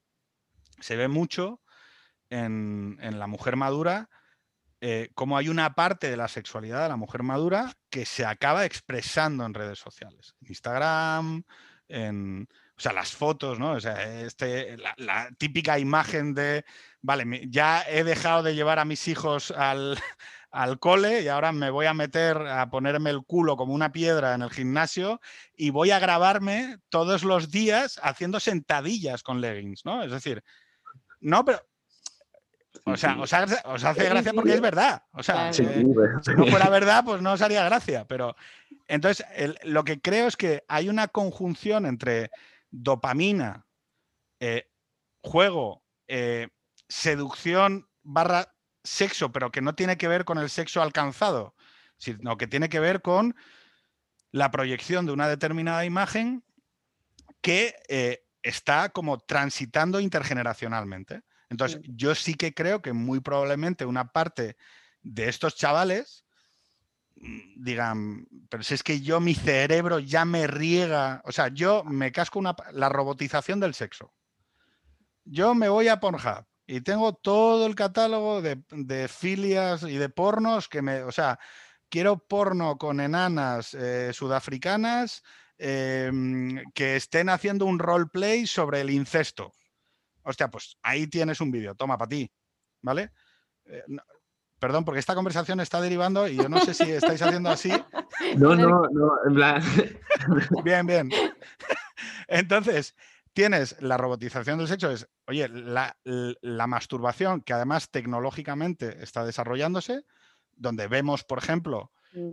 la irrupción del el satisfier, el satisfier como mecanismo de conversación, es decir, eh, consoladores, eh, consoladores, ahora no se llaman consoladores, se llaman vibradores, o bueno, bueno da igual. Eh, todos sabemos lo que es hace 50 años pues, hay y, había exactamente los mismos, o sea, una cosa que hace, ¿vale? Pero la diferencia es que ahora la robotización, este tipo de robotización lo ha civilizado tanto que se convierte en una conversación. Oye, ¿tú tienes un Satisfyer o no lo tienes? Oye, tienes... O sea, esta especie de desacralización del sexo, que lo ha tocado también Pablo de Lora en el ensayo de, de los sexuales políticos, eh, yo creo que es muy interesante, porque lo que nos está llevando no es a tener más relaciones sexuales, sino a que se producen bienes sustitutivos de la relación sexual alcanzada. Es decir, ¿para qué voy a ligar? Entendiendo cómo gustarle a alguien o flirtear con alguien, ¿vale? ¿Para qué voy a flirtear con alguien? Si además está mal visto, si además me pone la diana porque a ver si voy a ser un guarro o van a pensar de mí que soy Plácido Domingo, ¿vale? O me van a cancelar. si en realidad yo colgando X fotos y teniendo X conversaciones a través de redes sociales, mi cerebro me chuta lo mismo. A mí lo que me preocupa, y esto ¿eh? también. Estáis alucinados. No, no, es que. Esto iba a ser un libro sobre. Esto iba a ser un podcast sobre feria y hemos acabado hablando de Satisfyer, tío. Pero está muy bien. También está el Satisfyer, que yo rajo mucho contra él. Porque me parece precarización sexual, lo que tú has dicho, ¿no? La precariedad también en lo sexual, si es que es tal cual. Creo, creo que. a Precariedad económica, precariedad sentimental y Claro. precariedad sexual. Es que, es que es quiero hablar de esto en 2021. Sí, abrazar en nombre de la liberación, o sea, no, concebida como precariedad, sino como libertad. Y respecto a la dopamina y a socializar, imagínate, yo, yo lo que me preocupa, y lo hablaba con mi hermano y me daba la razón, es que su generación ha crecido ya, ellos cuando, cuando tenían 10 o 12 años, ya existía Facebook 20 y todos ellos lo tenían. Entonces han crecido con una validación, una validación social cuantificable. Nosotros al final era cualitativa, pues eras el guay y el que molaba y todo el mundo lo sabía por un pacto casi, pues, pues eso, de grupos humanos, ¿no? Como hablaba. Miguel, de aceptación social y tal, pero es que ahora es cuantificable. Claro. Entonces, a mí lo que me preocupa es, hostia, y luego también respecto a lo que decías, ¿no? De la ambivalencia entre sexualizarse más que nunca y desacralizar el sexo y temer una respuesta, o sea, creer que no interpelamos al otro. También hablaba con mi hermano sobre una- un hilo de Twitter que había que decía, yo no estaría con un chico que sigue a un montón de tías buenas y les da un montón de likes. Y sin embargo, esa misma chica que decía eso luego subía una foto en bragas en su, en su Instagram. O sea, que yo decía, el culpable es el que, el que, el que tiene una reacción, ¿no? El que, el que se sexualiza no es en ningún caso culpable de contribuir a, a esto, ¿no? Entonces sí que hay un montón de nuevas dinámicas y de... Y sobre Bueno, todo que creo que les afectan a ellos, a los más Las pequeños. TikTokers, o sea, eh, hay una chica TikToker que ha se ha sacado una serie de fotos en tanga en la nieve, ¿vale? En Sí, Madrid. la da una hipotermia, ¿no? Esta.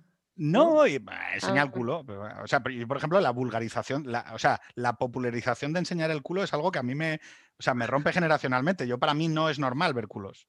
Y de repente, o sea, yo además es que recuerdo cuando se empezaron a ver.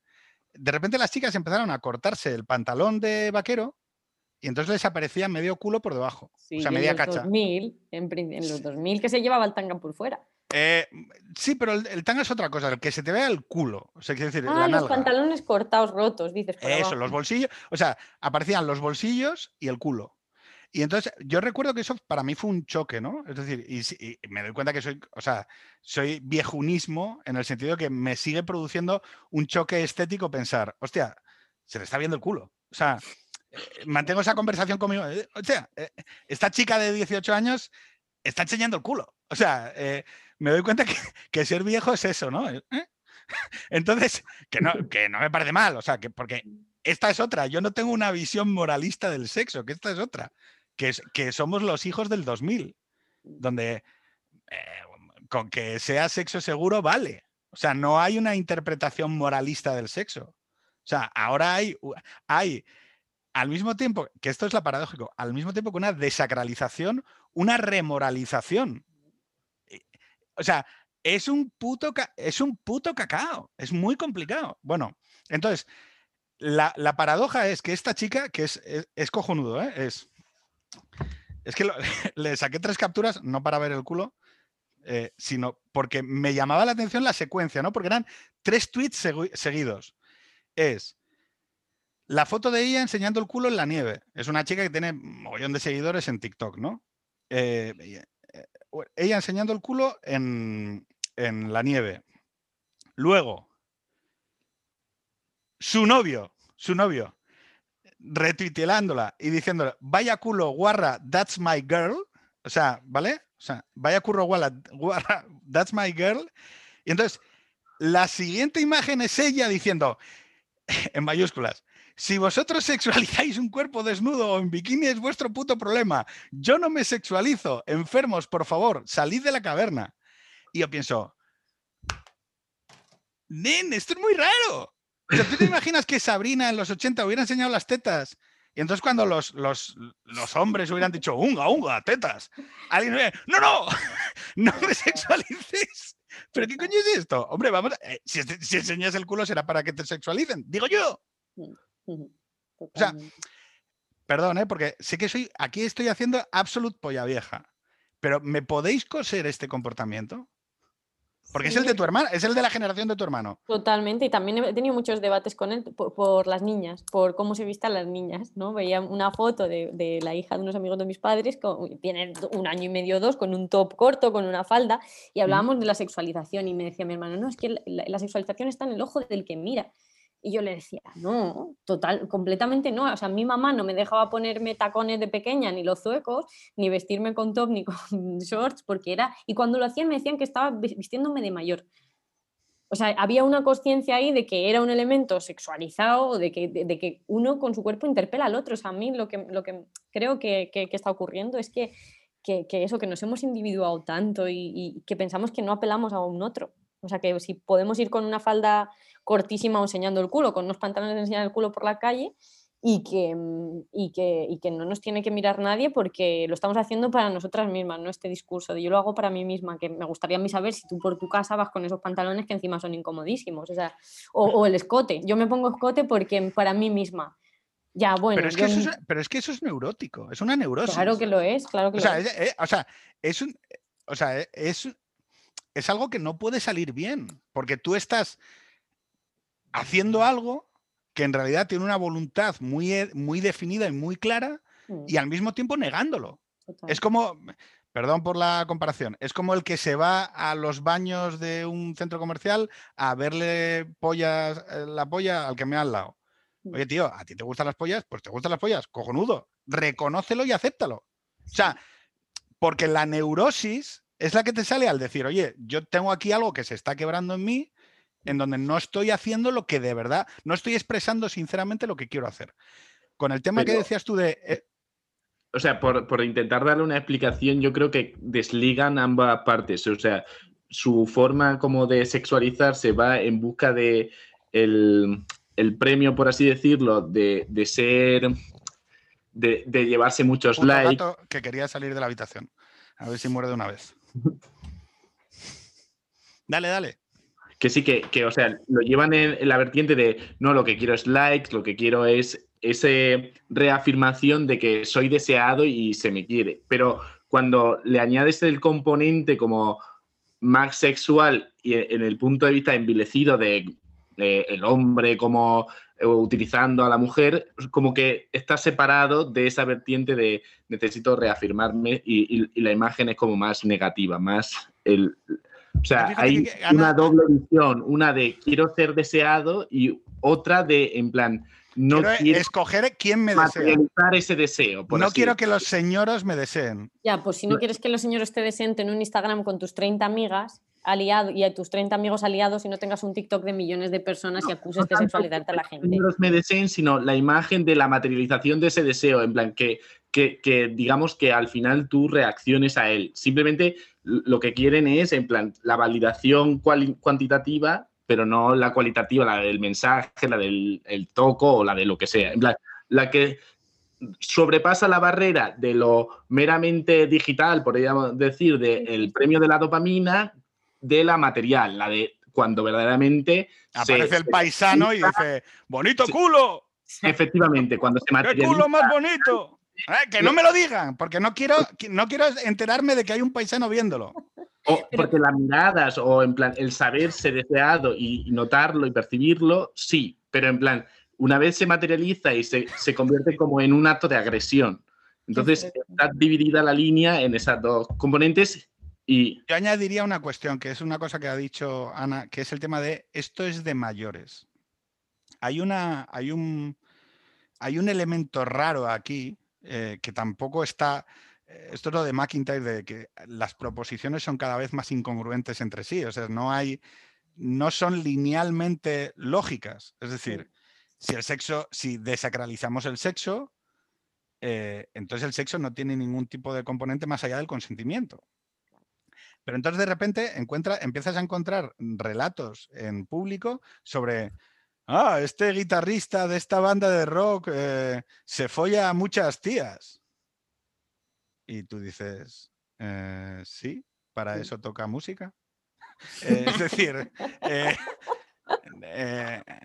no sé, es como... En No, cada claro, es que lo hace, una. lo hace con chicas muy jóvenes. Ah, o sea, ¿qué lo hace? ¿Con menores? No, no, no. él tiene 30 años y son chicas de 18. ¿Y a mí qué me cuentas? O sea, eh, la chica de 18 querrá follar, ¿no? O, o, qué? No, no, ¿qué me estás diciendo? ¿Que la está dominando? No, bueno, es que hay una asimetría. No, ya, ya, que, o sea, que hay asimetrías en el sexo, ya lo sabemos, ¿no? O sea, se supone que, que todos somos adultos y que decidimos, decidimos en qué momento alguien es suficientemente adulto como para tomar la decisión de mantener una relación sexual. Y yo puedo prescribir moralmente y decir, oye, a mí esto me parece más correcto y esto me parece más incorrecto. Pero lo que no tiene ningún sentido es desacralizar el sexo, decir que no tiene ningún significado, que todo es libre y libérrimo y que de repente pretendamos que entre dos adultos, que en principio hay consentimiento, eh, pretendamos otorgarle una visión demonizadora a algo que... Entonces, claro, era como una sensación de decir, hostia, aquí hay algo que yo generacionalmente no estoy entendiendo. Pero no es generacional, yo creo. Igual que no es generacional ver estas cosas, ver un culo y sorprender. Yo me sorprendo, ¿eh? Y nací en el Sí. 91. Claro. Miguel, ¿tú te sorprendes cuando ves un culo? Dices, hostia, un culo. Por la calle, en Instagram no, porque como tú has dicho hay una separación, pero tú en el súper ves a una chavala a la que se le ve el culo y no, no dices, hostia, no es lo normal. ¿No? Joder, ¿a Mm. qué súper vas tú entonces? No, no, en plan, depende de lo normalizado que, que- que lo tenga. Por ejemplo, sí es verdad que este verano me sorprendió que había unos bañadores ya que no eran bañador, o sea, simplemente eran como... ¿Qué nivel de culo considera? O sea, quiero decir, si un, ¿Qué centímetros? ¿Cuántos si, centímetros el cu- hablamos? si un culo de 100, o sea, vamos a decir, si una cacha de 100 eh, fuera, o sea, tanga, eh, ir con tanga por la calle y 100 sería tapar todo el culo, ¿en qué porcentaje para ti estaría un culo llamativo? En un 65. Bueno, o sea, vale, o sea, la cacha por abajo ya te llama la atención. Claro. Vale, entonces, bueno, pues entonces, vale, es más o menos a mí lo que me pasa. Sí, a ver, te puede llamar la atención, pero no es, no, no es como que me sorprendo, uy, en plan... No, no, yo, no digo que lo diga. No, no, yo no lo. Yo, yo, o sea, yo de verdad ni me inmuto. Quiero decir, Claro. yo ni gi- no giro la. No, o sea, yo hago la esfinge. O sea, yo soy como una pirámide. O sea, yo ni miro y hago como que ese culo no existe. Es más, no miro hacia el culo. O sea, si digo una dirección, digo por allí. O sea, no quiero que nadie entienda que estoy mirando ese culo, pero sé que existe. Es una no presencia. No sé si me explico. Entonces, lo que pasa es que tengo un diálogo conmigo mismo de he visto un culo. Esto me pasa en la playa. Es, por ahí hay culos. Hay culos también por allí. Vale. Entonces, no, eso no os pasa a vosotros. Sí, claro que pasa, obviamente. Yo creo que sí que, no es una cuestión generacional ni, ni, ni que tenga que ver ni con el sexo ni con el género. Y las mujeres yo creo que nos miramos mucho entre nosotras. Y hostia, yo creo que lo que es nuevo, completamente nuevo, es esto, esto, de, de- Porque yo me he puesto esos pantalones en la universidad con 18 años y las medias estas que se llevaban antes de flores, rejilla, medio hemos, y te lo ponías consciente de que interpelabas al otro, como siempre que interpelas al otro con tu forma de vestir. ¿Por qué te pones camisa para ir a una entrevista de trabajo? Es que no... De- por esa regla de tres podríamos decir, no es que la elegancia está en tu ojo, no en el mío, o sea, me refiero, es que es, es igual de ridículo que, claro. Y, y- yo creo que esto es lo, lo nuevo, ¿no? Decir, ¿no? Yo es que lo hago para mí misma, ¿no? Mira, en tu casa vas despeluchada con pijama y solo ha hecho falta verte tres meses de cuarentena, como no te has puesto ni un escote y no te has pintado. Y si te lo has puesto era para, enseñarlo en stories. Y yo creo que esta es, y que también estamos negando nuestra parte de, de- de- de poder en tanto que mujeres. O sea, un escote es enseñado cuando quiere ser visto y por unas causas y circunstancias y por unos motivos concretos. Armas de mujer. Es Y que forma parte de nuestro poder como mujeres. Y no pasa nada. Es que yo tengo la pachanga de fútbol. Es Mm. que, claro, el capital sexual. Claro, yo vengo de la generación en donde se normalizó que el capital sexual. O sea, hubo una narrativa pública que asimilaba como legítimo que las mujeres utilizaran su capital sexual en la competición con los hombres. Porque los paisanos teníamos el partido de fútbol, eh, el, el gimnasio en el, el gimnasio y las pesas, el no sé qué, y que la mujer podía acceder al mundo corporativo profesional la que quisiera, Hay una peli que se llama Armas de Mujer con Sigourney Weaver que trata, y Melanie Griffith, que trata específicamente este tema, sobre si es legítimo o no que una mujer utilice su capital sexual para progresar en el mundo corporativo. Porque claro, si en el mundo corporativo vale todo, pues oye, vale todo. No sé si me explico. Y si se hace de manera libre, ¿quién cojones eres tú para juzgar a nadie? Claro, qué diferente es esa visión que es, oye, yo no voy a culpabilizar a nadie si son decisiones libres dentro de lo libre que es alguien para, o sea, quiero decir, eh, dentro del concepto matizado y matizable de lo que es la libertad. Yo puedo considerar que es equivocado y yo no lo haría. Pero oye, ¿voy yo a prescribir en contra de esto? Oye, mira, mm, si decimos que las mujeres pueden competir, pues pueden competir en todos los campos. O yo, o, o que es que los paisanos no lo hacen. Mm. Que esta es otra. Eh, eh, todos estos dilemas o todos estos debates en el mundo LGTB no se tienen. O sea, cuando hablamos de la violencia sexual ejercida por parte de eh, los hombres hacia las mujeres, no se hable de la violencia sexual ejercida de los hombres hacia los hombres. De, los, de las estructuras de dominación, por ejemplo, en el mundo cultural, de gays mayores hacia gays eh, jovencitos. Sí. De, o sea, eh, es muy, o sea, no sé si es que te vuela mucho la cabeza, es como, no, no, pero estos no. Oye, pero vamos a ver si estamos hablando de la prostitución en el mundo de homosexual. la violencia, de la misma violencia cuyas estadísticas son similares ¿no? dentro de a, escala. O sea, a escala hay un número parecido. Esto lo sacaba Leire Kial en el libro aquel que hizo con un tío blanco hetero, ¿no? Comparaba las estadísticas de violencia doméstica y violencia machista que se da entre hombres y hombres y entre hombres y mujeres y salían pa- eh, similares. Lo que pasa que no, yo creo que en parte porque no es mayoritario y sí que, por ejemplo, nosotros en Vice sí que hacíamos, había artículos de, de gente del colectivo LGTB criticando ¿no? Esta, eh, pues, de, de la violencia sexual o lo mismo que se criticaba a Miquel Izal, ¿no? al guitarrista este que estaba con, con hombres muy pequeños. Sí que creo que se dan, pero no trascienden. No, pero no es que fíjate, no, vamos a hacer un Me Too, vamos a hacer un Me Too, ¿vale? Hacemos un Me Too en el mundo eh, LGTB en la televisión española. Digo porque, Total. chicos, o sea, no sé, aquí hay algo que no me, aquí hay algo que no cuadra, ¿no? Oye, vamos a hacer dos horas y Sí. ya sabéis que nosotros acabamos siempre de la, de la misma manera, que es recomendando un libro, una peli, una serie, algo que tenga que ver, en este caso, con la familia, ¿vale? Que es el, un un segundo, un segundo. Yo voy a recomendar Feria. No sé si conocéis, una autora relativamente joven, Ana Iris Simón. es, eh, ahora es un poco como la musa de los fachitas, porque joder, ha dicho la palabra clave, quiero ser madre, entonces ya se montó la de Dios.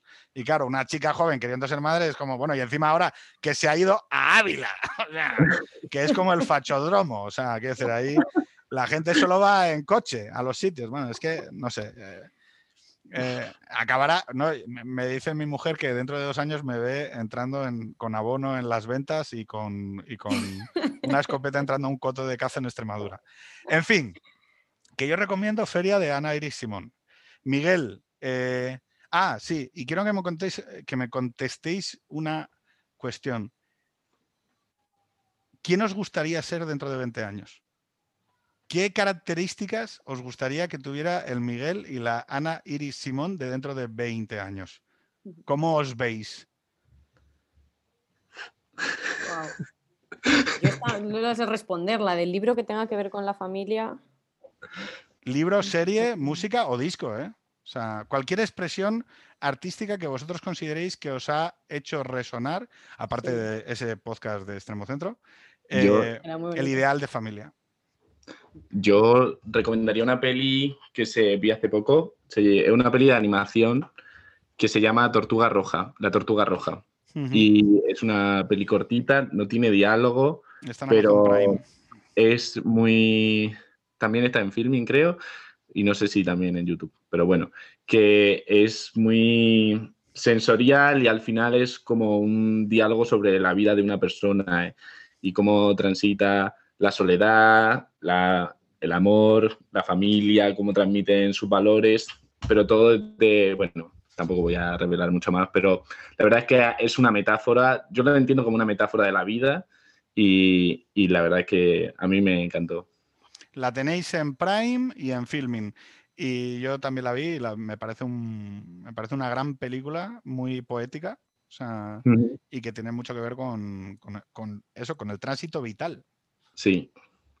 Y se ve muy bien reflejado el, el cambio, la transformación eh, del individuo a, a la unidad familiar. Y, y cómo en el hijo se, se, se ven la relación de las dos partes de- de que componen esa familia. La Tortuga Roja en Filming y en, y en Prime, Amazon Prime, que lo acabo de buscar en Just Watch. Ana, Yo voy a decir La Sagrada Familia del Pajarito de eh, Murillo, lo tenéis en el Museo del Prado y se me ha ocurrido porque es muy bonito lo que encierra ese cuadro, que es la parte más cotidiana ¿no? de la Sagrada Familia, la que siempre se, se- se representa o siempre la tenemos en nuestro imaginario como algo solemne, ¿no? Pues esto representa cómo están San José y la Virgen y el, y el niño, Jesús, está puteando un pajarillo, literalmente, con un perro, ¿no? Está enseñándole al perro el, el pájaro y como yo me imagino que está moviéndolo de un lado a otro y también como pues como puesta en valor de una- unos valores que son los cristianos asociados con la familia y de este sermón que os decía antes que habla de que, de que el amor no es un sentimiento sino que, sino que es una elección y un trabajo. voy a intentar hacer una cosa. Voy a intentar compartir mi... A ver, ¿eh? si lo veis. ¿Lo veis? Ahí está. Creo que, creo que me lo va... eh, creo que me lo va a grabar. Sí, me lo va a grabar. Venga, dime. Eso, ¿eh? Ah, ¿te lo grabo? ¿Ahora lo vuelvo a repetir? Bueno, tú, tú vuelve a decirlo. O sea, quedado Yo digo la, la Sagrada Familia del Pajarito de, de Murillo, por eso, por la cotidianidad con la que refleja eh, lo que, lo que, pues el proyecto de, de la familia, que es el niño puteando al perro, eh, haciéndole un juego de, de, de- de acercarle y, y- y quitarle al pájaro. ¿Y qué extraes del cuadro? La emoción de... Exacto, los- lo, que, lo que hablábamos antes, ¿no? Como lo que, el, el sermón del que hablaba antes, eh, de, de este eh, párroco que decía que el amor no es un sentimiento sino una elección, un trabajo también cotidiano, está la Virgen cosiendo y San José, fíjate, era un aliado, estaba eh, haciendo labores de cuidados, o sea, también rescatar... Corresponsabilizándose. Exacto, era todo un aliado, rescatar que, y, y- y- y- y- y me hace ver que, que no hemos inventado nada realmente y que ya todo estaba ahí y, y menos mal. Y la Ana Iris de dentro de 20, 20 años. años, pues espero que sea una gran madre de un adolescente probablemente terrible, Sí, ¿no? Que armada de paciencia, de uno, de un par, de uno, de un par o tres, y, y- y- y- y poco más, espero. Yo lo único que espero es que la gente tenga maternidades y paternidades no neuróticas. Que no hace falta ser perfecto. Que, que no pasa nada, que se cometen errores, que se va aprendiendo sobre la marcha, que el Everest se sube, que cuesta curro, que no hay que tenerle miedo tampoco, que nadie va a estar perfectamente preparado para subirlo porque no sabes lo que te vas a encontrar. Que igual tienes un niño que duerme bien y come estupendamente. O tienes un niño que come fatal y- o que tiene un problema de salud. Y sabéis, o sea, no conozco a nadie que le que en condiciones objetivas tiene una situación durísima y no diga "Mm, prefiero ser padre. Y prefiero comprometerme con todas sus dificultades. Tuvimos una conversación hace muy poquito con unos padres de niños que iban a la educación especial. Preciosa. O sea, mm, lloré varias veces. conversación. O sea, me Pues pareció un- un- una conversación de una vitalidad, de, un- de una fuerza. O sea, yo mm, me quitaba el sombrero ante esos padres. No, no, o sea, no, no tenía capacidad para entender eh, ese, ese amor y cómo lo expresaban y ese coraje. Vamos, me, me admiraba sobremanera. Una de ellas era, era piloto de, helicópteros y había renunciado a ser piloto de helicópteros para, para darle una educación mejor a, su hijo. Ser piloto de helicópteros no es algo normal y, ella decidió que, había, que quería ser madre y que le podía dar las mejores oportunidades si en vez de mantenerse en Barcelona, pues iba yendo a buscando ese colegio que le diera un mejor futuro a su hijo. Y eso tiene valor eh, esos padres que cuidan tienen valor y tenemos que poder cantarles y tenemos que poder escribirles y tenemos que poder decirlo en voz alta tranquilamente sin complejos de que digan que es que esto es esto, que es que esto es lo otro, que es que mm, no te enteras que en realidad el, el, el guay, el moderno soy yo, que soy el que tengo la fórmula de la Coca-Cola de la vida, porque mira este mural de Funcos de Star Wars y estoy ahorrando para el último modelo del Mandaloriano. Eh, chicos, un, uno de los podcasts en los que me lo he pasado mejor del 2021. Lo digo totalmente en serio. Yo no, también. en serio, me lo he pasado muy bien. Yo también. Eh, muchísimas gracias, muchísimas gracias Ana. Eh, te voy a dar al follow en Twitter, que me he dado cuenta hoy que no te seguía. Vaya, Eh, lo siento. no pasa Porque- nada. no. Eh, todos, eh, comprad el puto libro de feria y sobre todo, escribid vuestros putos libros. Abrid es. vuestros putos podcasts, escribid Eso. vuestras putas canciones. Cread. Un abrazo muy fuerte. Un Un abrazo. abrazo, muchísimas gracias. Hasta luego. Hasta luego. Chao.